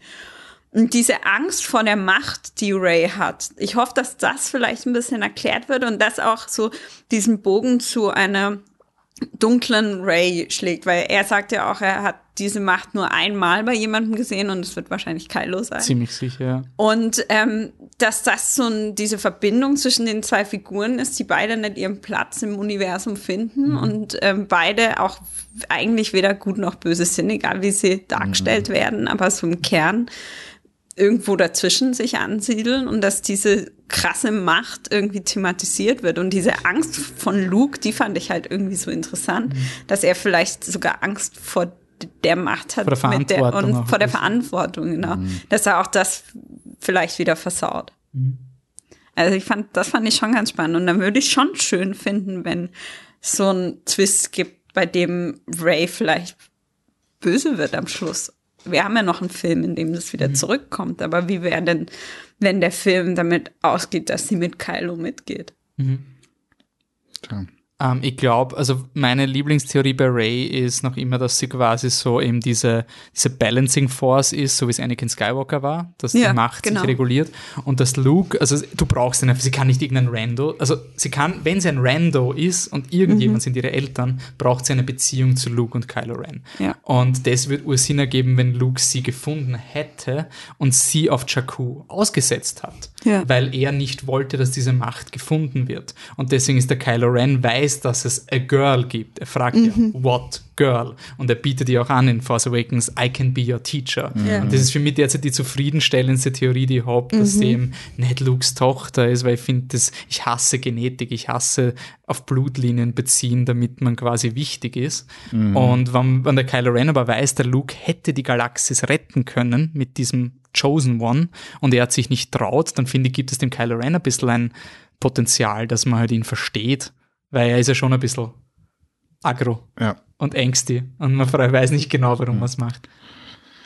Ja, also ich würde mich als der Casual Star Wars Fan, Star Wars Fan freuen, einfach eben ein bisschen mehr Klarheit einfach über das, was, weil ich bin damals nach dem ersten Mal äh, Force Awakens rausgekommen und gedacht, okay, what the fuck, äh, was ist der First Order, wo ist, wo ist die Republik jetzt hin, warum gibt's keine Jedi, ähm, einfach, dass ein paar von diesen Motiven, die mir mittlerweile eh wahrscheinlich der Hälfte wieder empfallen ist, ich sollte den, den Film mal wieder schauen, also diese Fragen einfach ein Nein, bisschen hoff- geklärt werden und elaboriert werden. For- Force Awakens hat so viel Angst vor den Prequels gehabt, dass sie sich gar nicht getraut haben, Space Politics zu machen. Also ja, nicht erklären, was die Republik ist, ja, nicht erklären, dass, der, dass die Resistance eine Guerilla, illegale Aktion, bla bla bla, weil das könnte Space Politics sein, das könnte Prequel und die Leute mögen die Prequels nicht. Ich hoffe, dieser Film hat das Selbstvertrauen, dass er einfach sagt, hey, Space Politics kann cool sein. Also Schon. man kann es ja, Ja. machen. Äh, ich meine, da spricht der Prequel-Defender aus mir. Also ich habe kein Problem mit den Prequels. Also Ich habe mit dem zweiten, den zweiten finde ich ganz, ganz schlimm, den ersten und den dritten finde ich in Ordnung. ähm, okay. Aber generell sehr positiv zu Star Wars, oder? Also mehr als Star Trek 4, schätze ich mal. Ich saß 20 Minuten vorm Rechner und habe die Seite vom Cineplex so lange neu geladen, bis ich meine sechs Kinokarten für die Mitternachtspremiere. In der Mittagspause im Büro habe ich das gemacht. Das war ziemlich zart. Bei mir war es in, das Internet ausgefallen in der Früh, wie ich Oh aufgestanden. Ich habe mir extra den Wecker gesetzt, so die Eieruhr, weil ich wusste, die Tickets gehen on sale. Das war echt, das ich, habe ich richtig schwitzig, da hab ich gedacht, das ist nur bei mir. Und dann habe ich, hab ich Kommentare gelesen. Es- Auf, auf der Cineplex-Seite, das heißt, ich habe nach Kommentare gelesen, ob andere Leute es auch nicht kaufen können. Und dann waren immer so Leute, die geschrieben haben, bei mir ging's aus Spaß. Und haben dann einen riesen Shitstorm von Leuten bekommen, die es nicht konnten. Und dann hatte ich meine sechs Tickets und war sehr glücklich und habe direkt noch für den nächsten Tag für 20 Euro 45 nochmal zwei gekauft, weil der, die äh, Mitternachtspremiere im kleinen Saal ist und wir nochmal ins IMAX wollten. So ungefähr freue ich mich auf den Film. Limax, nicht IMAX. Das, das in Wien ist kein echtes IMAX. Müssen wir nur festhalten. Ähm, letzte Frage: Snoke. Ist es R2D2? Was weiterhin Ja, meine, das ist meine Nummer 1 Theorie. Mm, na, wenn, wenn dann C3PO, oder? Ja, aber R2D2 ist von Anfang an dabei gewesen und weiß alles. Achso, so, so meinst du. Ne? Oder, Stell oder dir, stell dir vor, Episode Darth 9 Jar Jar.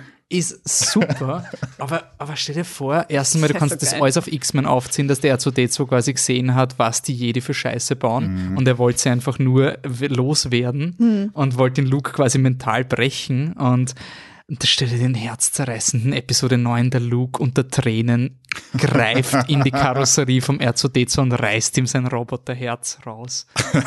Org. Also ich glaube, ich könnte mir nichts ärgern. Nein, ich hoffe, dass Snoke ein, ein Ren, also Snoke ist, soll für mich wirklich ein Wurm sein.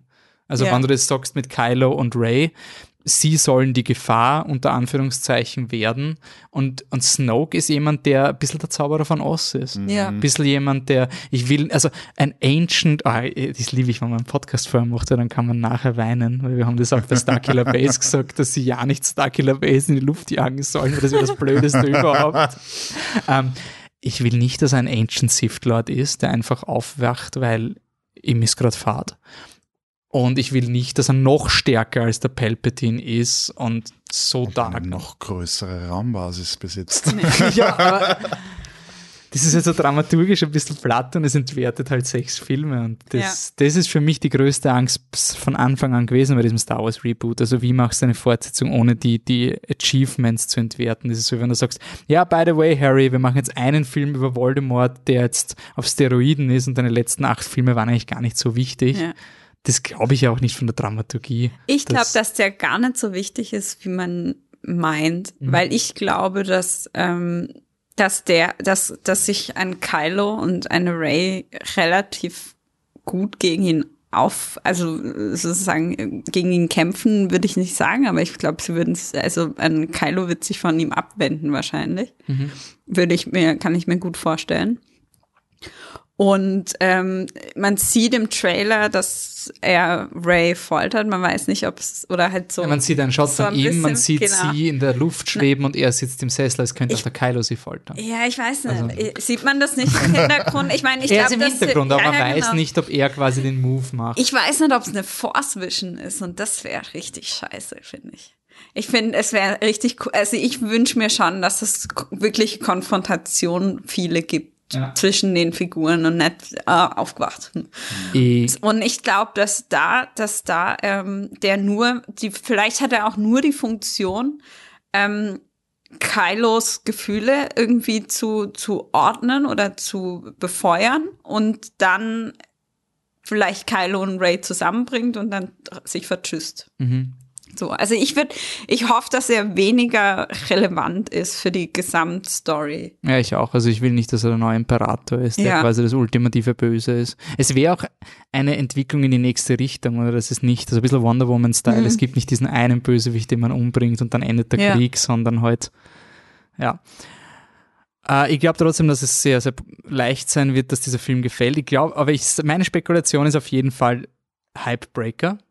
Egal, ob er besser ist oder schlechter als Force Awakens, das Auszucken wird nicht mal annähernd so sein wie Force Awakens, weil du hast bei Force Awakens diesen präfabrizierten Hype gehabt, jetzt ist es langsam das Stagnieren wieder von Star Wars und äh, schon wieder ein Star Wars. Ich glaube, da ist ein bisschen, oder? Vor allem, wir hatten, bevor Force Awakens, hatten wir so lange kein Star Wars in der Form. und wir, hatten glaubten nur, auch, es geht genau, definitiv nicht wir hatten weiter. Clone Wars und so weiter.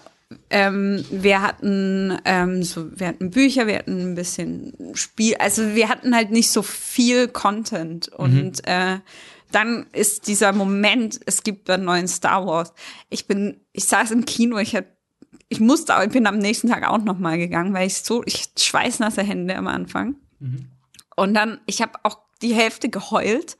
Nicht, weil es traurig war, sondern einfach Die Tatsache, dass er einfach- existiert. einfach Ja. So, ich habe mir sind die Tränen runtergeflossen, als die X-Wings übers Wasser kamen. Mhm. Wie ein Vollidiot. Wirklich saß ich im Kino in der zweiten Reihe und habe geheult, weil X-Wings übers Wasser fliegen. Es ist genauso, bei mir war es die Szene, wo der, der Poe Dameron diesen finalen Angriff Ja. quasi macht und das Star Wars-Theme einsetzt. Ja. Oh. ich glaube, diese Emotionalität, das hatte ja, hatte ja nichts mit dem Film an sich zu Nein. tun. Also das war ein Event und wie, man hat gesagt, ich bin da immer der Meinung, dass Force Awakens ein sehr gut gemachter Film Ja. ist und sehr unterhaltsamer. Und wenn man noch nie Star Wars gesehen hat, dann starte mit Force Awakens. Also ich habe ich hab die Erfahrung gemacht, wenn du den Leuten die alten Star Wars zeigst, die fadisieren sich bis zum Umfallen. Und Force Awakens ist sehr zugänglich und man, man versteht die Story, man ist emotional. Ähm, aber jetzt ist schon ein bisschen so diese Wendung kommen mit eigentlich war er eh nicht gut und, und jetzt ist es ein bisschen so ein, jetzt müssen wir wieder so tun, als hätte uns das nicht emotional berührt und wir waren alle urcool und eigentlich finden wir. Nee, überhaupt Es ist ein bisschen der Avatar-Effekt, Ja. kommt mir vor. Also ich bin nicht, äh, mir kommt schon vor, als wäre es ein bisschen so Avatar-mäßig, so dieses, wir haben den Hype-Film gehabt und jetzt müssen wir uns ein bisschen alle genieren oder Jochen, das Casual-Schauer, kommt es vor oder ist es noch immer alle narisch? Ähm, ich habe nicht das Gefühl, dass der Hype so groß ist, aber es ist eben nicht der erste Star Wars Film seit. Dritter eigentlich schon. Ja, eben, es ist jetzt, und, und es geht weiter. Also ich, ich glaube, es wird zwar auch nicht so schlimm wie bei Marvel, aber der Hype wird weniger, Ja. glaube ich. Sicher. Ich hoffe aber auch, dass sie nicht Episode 11, also 10, 11, 12 gleich noch schießen. Nein, aber sie planen ja eine, Eine Trilogie sehr mit Ryan Johnson. Genau, und sehr, also, aber die nicht das weiterführt, sondern die. Not a continuing of the Genau. Skywalker Legacy, weil wenn die Ray kein Genau. Skywalker ist, Ja, wobei ich glaube, sie meinen wirklich, dass sie, dass sie davon ein bisschen weggehen und irgendwie so, es gibt so viel in diesem Universum, was man er erzählen kann. Aber auch Qui-Gon ist immer noch eine interessante Figur. In irgendeiner Aber die, die Eier in, haben sie nicht Prequel-Dinge zu machen. Die aber er ist doch, er ist doch so, in so. einem Ja. Nein, nein, nein, Han Teil Solo des, ist nicht. in einem Teil des Expanded Universe ist doch Qui-Gon auf magische Weise wieder von den Toten auferstanden auf irgendeinem random Planeten. Und deswegen war meine Theorie zum Beispiel, dass Ray äh, das Kind von Qui-Gon ist. Okay. Die habe ich Am eine Anfang Theorie. Aber, Aber ähm, ich glaube, so. es wär, das wäre auch, glaube ich, so kompliziert zu erzählen. Weil da musst du wieder erzählen, warum der wieder da ist und wo der war und was dann passiert ist. Und Ich glaube, glaub, alle. Revelations werden sehr simpel bleiben. Es kann sein, Ja. dass es Twists gibt, aber sie werden innerhalb von einem normalen Film für den normalen Kinozuschauer begreiflich sein. Also ich glaube Ja. nicht, dass du da jetzt eben sowas wie bei Star Trek Discovery, dass die Leute schon anfangen mit Mirror Universe und wer, wer, wer Mirror da in welches Universe hin und her. Voll. Ich glaube, das macht, trauen sie sich und sollen sie auch nicht. Nein, nein, nein, das soll, es muss ja auch nicht kompliziert sein. Und diesen, solche krasse Reveals wie in, bei der alten Trilogie hast du halt auch nicht mehr dann wahrscheinlich. Ja, das wollte ich auch sagen. Ich glaube, Star Wars wird einfach immer überschaubar bleiben in der Hinsicht, dass sie eben eine Story in drei Filmen erzählen und dass du eben als Bonus dann in Wirklichkeit jetzt diese extra Prequels jetzt dazu noch hast, aber es im Grunde die Geschichte immer in einem Film beziehungsweise in drei Filmen zu betrachten ist und du halt im Großen und Ganzen dann die drei mal drei hast, aber dass die trotzdem alle für sich selber stehen werden und, und wenig, glaube ich, wirklich also jetzt vor allem jetzt bei der neuen Trilogie eben wenig Referenzen, eben nur ein paar Kleinigkeiten für die Die Hard-Fans haben werden. Genau, und das, Und es, das- es reicht ja auch zum Beispiel, dass zum Beispiel in Episode 7 der erst, einer der ersten Sätze ist, without the Jedi there can't be balance in the Force. Ein normales Statement, aber ich weiß, oh, Balance of the Force, seit Episode 1 versuchen sie die Balance of the Force herzustellen. Aber wenn du die Filme nicht gesehen hast, Ja. dann ist die Force nicht im Balance und dann muss sie halt wieder Ja. nicht ganz gebalanced werden, weil man braucht ja noch einen Spielraum für Episode 10. Das stimmt, ja. Aber das, was, was du auch gesagt hast, das finde ich zum Beispiel jetzt auch im, im direkten Vergleich mit einem Star Trek äh, Canon ähm, ganz interessant, dass du hast halt hier Filme als Basis und du hast in einem Film halt immer nur so viel Spielraum, wie einfach eine normale Filmlänge hergibt. Und in, da werden Sachen erzählt und Figuren eingeführt und Sachen angeschnitten. Und wenn du das cool findest, dann schaust du es dir an und hast Spaß. Und wenn du jetzt aber super Star Wars Fan bist und das liebst und mehr wissen willst, dann geben sie dir auch mehr. Dann kannst du dir noch Rebels anschauen, du kannst dir noch Clone Wars anschauen, du kannst Comics lesen, du kannst Spiele spielen, du kannst Bücher lesen. Das ist alles da, das kannst du alles haben, du brauchst es aber nicht. Das ist so ein Service und das legt auch niemand irgendwie schlimm aus, wenn dann gesagt wird, ja, das Expanded Universe spielt jetzt mal hier keine Rolle, weil sonst wird es nichts. Dann franzen wir uns hier wegen Aber- drei Sachen rum. Lustigerweise, obwohl sie es offiziell getötet haben, hat das Expanded Universe mehr Einfluss Ja. und ist organischer wieder im neuen Canon als bei Star Trek teilweise. Ja. Also sie haben so alles, was quasi gut war am Expanded Universe, Eben. nehmen sie, aber geben ihm Den- einen neuen, eine neue Geschichte und, und alles, lassen was den an der alten Geschichte ja. nicht Sinn gemacht hat, lassen wir und den Rest inkludieren wir. Also du hast jetzt quasi 40 Jahre Beta-Testing gehabt. Ja, aber wie, wie, wie sinnvoll ist das? Ich meine, ich finde das, ich finde das halt echt, das macht halt das auch ähm, total gut und durchdacht, weil die, warum denn auf äh, irgendwie gezwungen jetzt neue Geschichten erfinden, wenn eh schon welche da sind, die doch super sind. Aber es ist auch für mich ein Unterschied zum Marvel. Also ich finde Star Wars Shared Universe ist derzeit das beste Beispiel für ein Shared Universe, weil ich habe schon das Gefühl, wenn ich ein Comic lese, dass es irgendwie was bringt für die Geschichte. Ich würde, ich meine, ich bin kein Fan vom MCU, aber ich würde auch nie irgendwelche Black Widow Spin-off-Comics lesen. Also da ist es nicht so das Gefühl, dass da wirklich eine Story erzählt wird, sondern ich hey, den Typen kennst, der hat jetzt ein neues Abenteuer. Und hingegen, Ja. wenn ich Rebels schaue und da kommt sowas vor, oder wenn ich Rogue One schaue und da kommt Ja. vor, Darth Vader hat einen Planeten gehabt, Ja. dann überlege ich mir erstmal geil, das Mustafa ist aus Episode Ja. 3. Und dann überlege ich mir, ist Snokes Basis in Episode 8 auf Mustafa? Ja. Oder Episode 9 muss Mustafa haben. Also ja. auf jeden Fall. Und das finde ich einfach so cool. Also es ist schon ein bisschen so ein Detektivspiel an diesem mhm. Canon. Mhm. Und das macht irrsinnig Spaß. Aber es ist nie es ist nie die Jeffrey -Röhre, Jeffreys Röhre. Also es ja. ist nie, dass man da jetzt ja. sitzt mit Lageplan und ausrechnet, ja. ist das überhaupt möglich, dass der Sternenzerstörer von Coruscant nach Cantobite oder wo auch immer hinfliegt. So, na, das geht.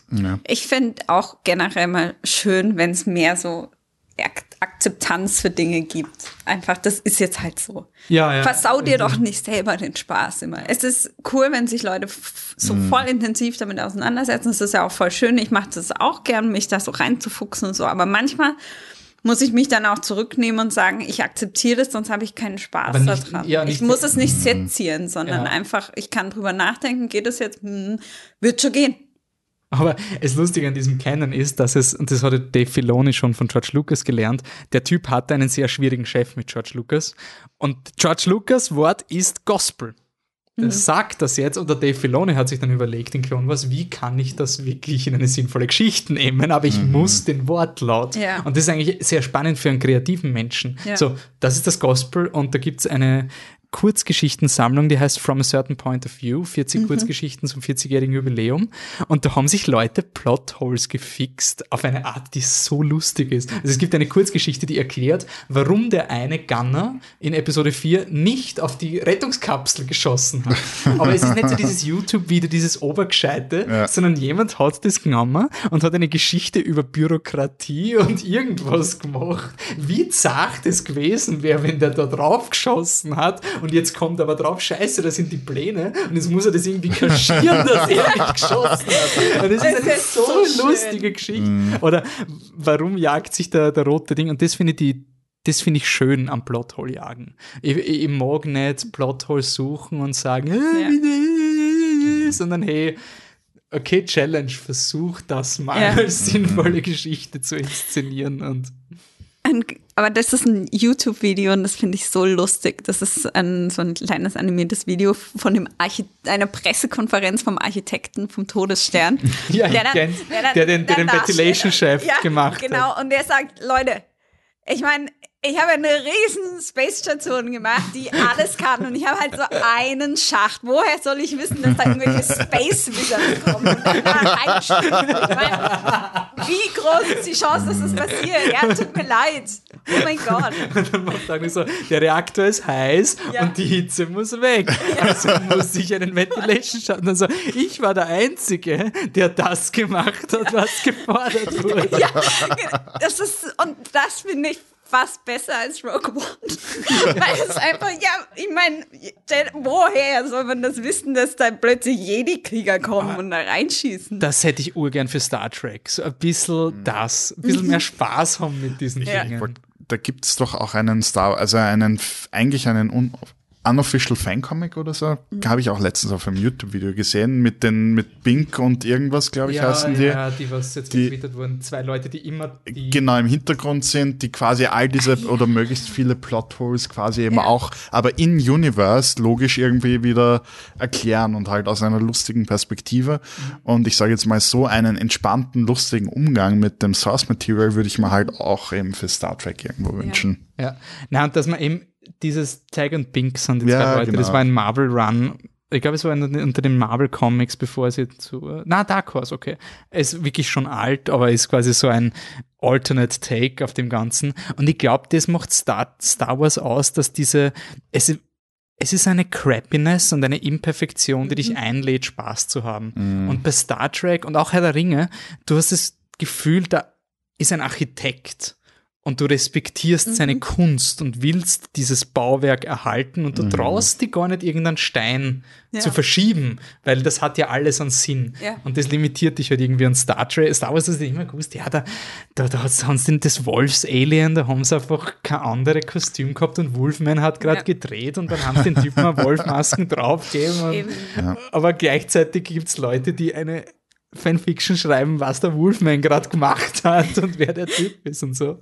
Und eben dieses, was du vorher gesagt hast mit den Klingonenjochen, ähm, mit diesem We don't talk about this, eben diesen Approach, mhm. den, den braucht ja. man, glaube ich, ein bisschen im Fandom und ja, hoffen wir, dass sie das irgendwie lernen. Und auf dieser optimistischen Note enden wir. Ähm, das heißt, es gibt dann eine urpünktliche Review zu Star Wars The Last Jedi. Die wird's, die könnte sein, dass, dass die gleich nach Mitternacht rausgeht. Und es könnte sein, dass die vorher aufgenommen wurde und einfach mal rausgeht, um zu schauen, wie deckungsgleich meine Meinung ist. Also haltet die Ohren offen. Am Donnerstag, wenn Force Awakens quasi mitten, also der 14. ist es, glaube ich, 13. ist die Mitternachtspremiere. Das heißt, Donnerstag früh gibt es die vierminütige Review zu The Last Jedi. Ich sag's euch, bist du deppert. Das Lichtschwertduell bist du deppert. Und danach gibt es einen Weihnachtspodcast, der wird kurz vor Weihnachten online gehen. Dann kommt die Oscar-Season langsam auf uns zu und da müssen wir mal schauen, wie es weitergeht. Franzi, wo finden dich die Leute im Internet, wenn sie weiter über Star Wars oder Star Trek diskutieren wollen? Sie finden mich persönlich als Frau-Krete bei Twitter oder unter ähm, www.elektro-uschi.at. Mhm. Ähm, Jochen at section33.com.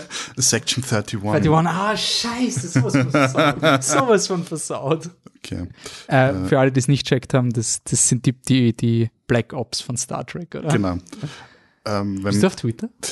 Ich, ich schaue gerade nach, wie ich auf Twitter heißt. Also sonst ganz einfach at Jochen-Huber.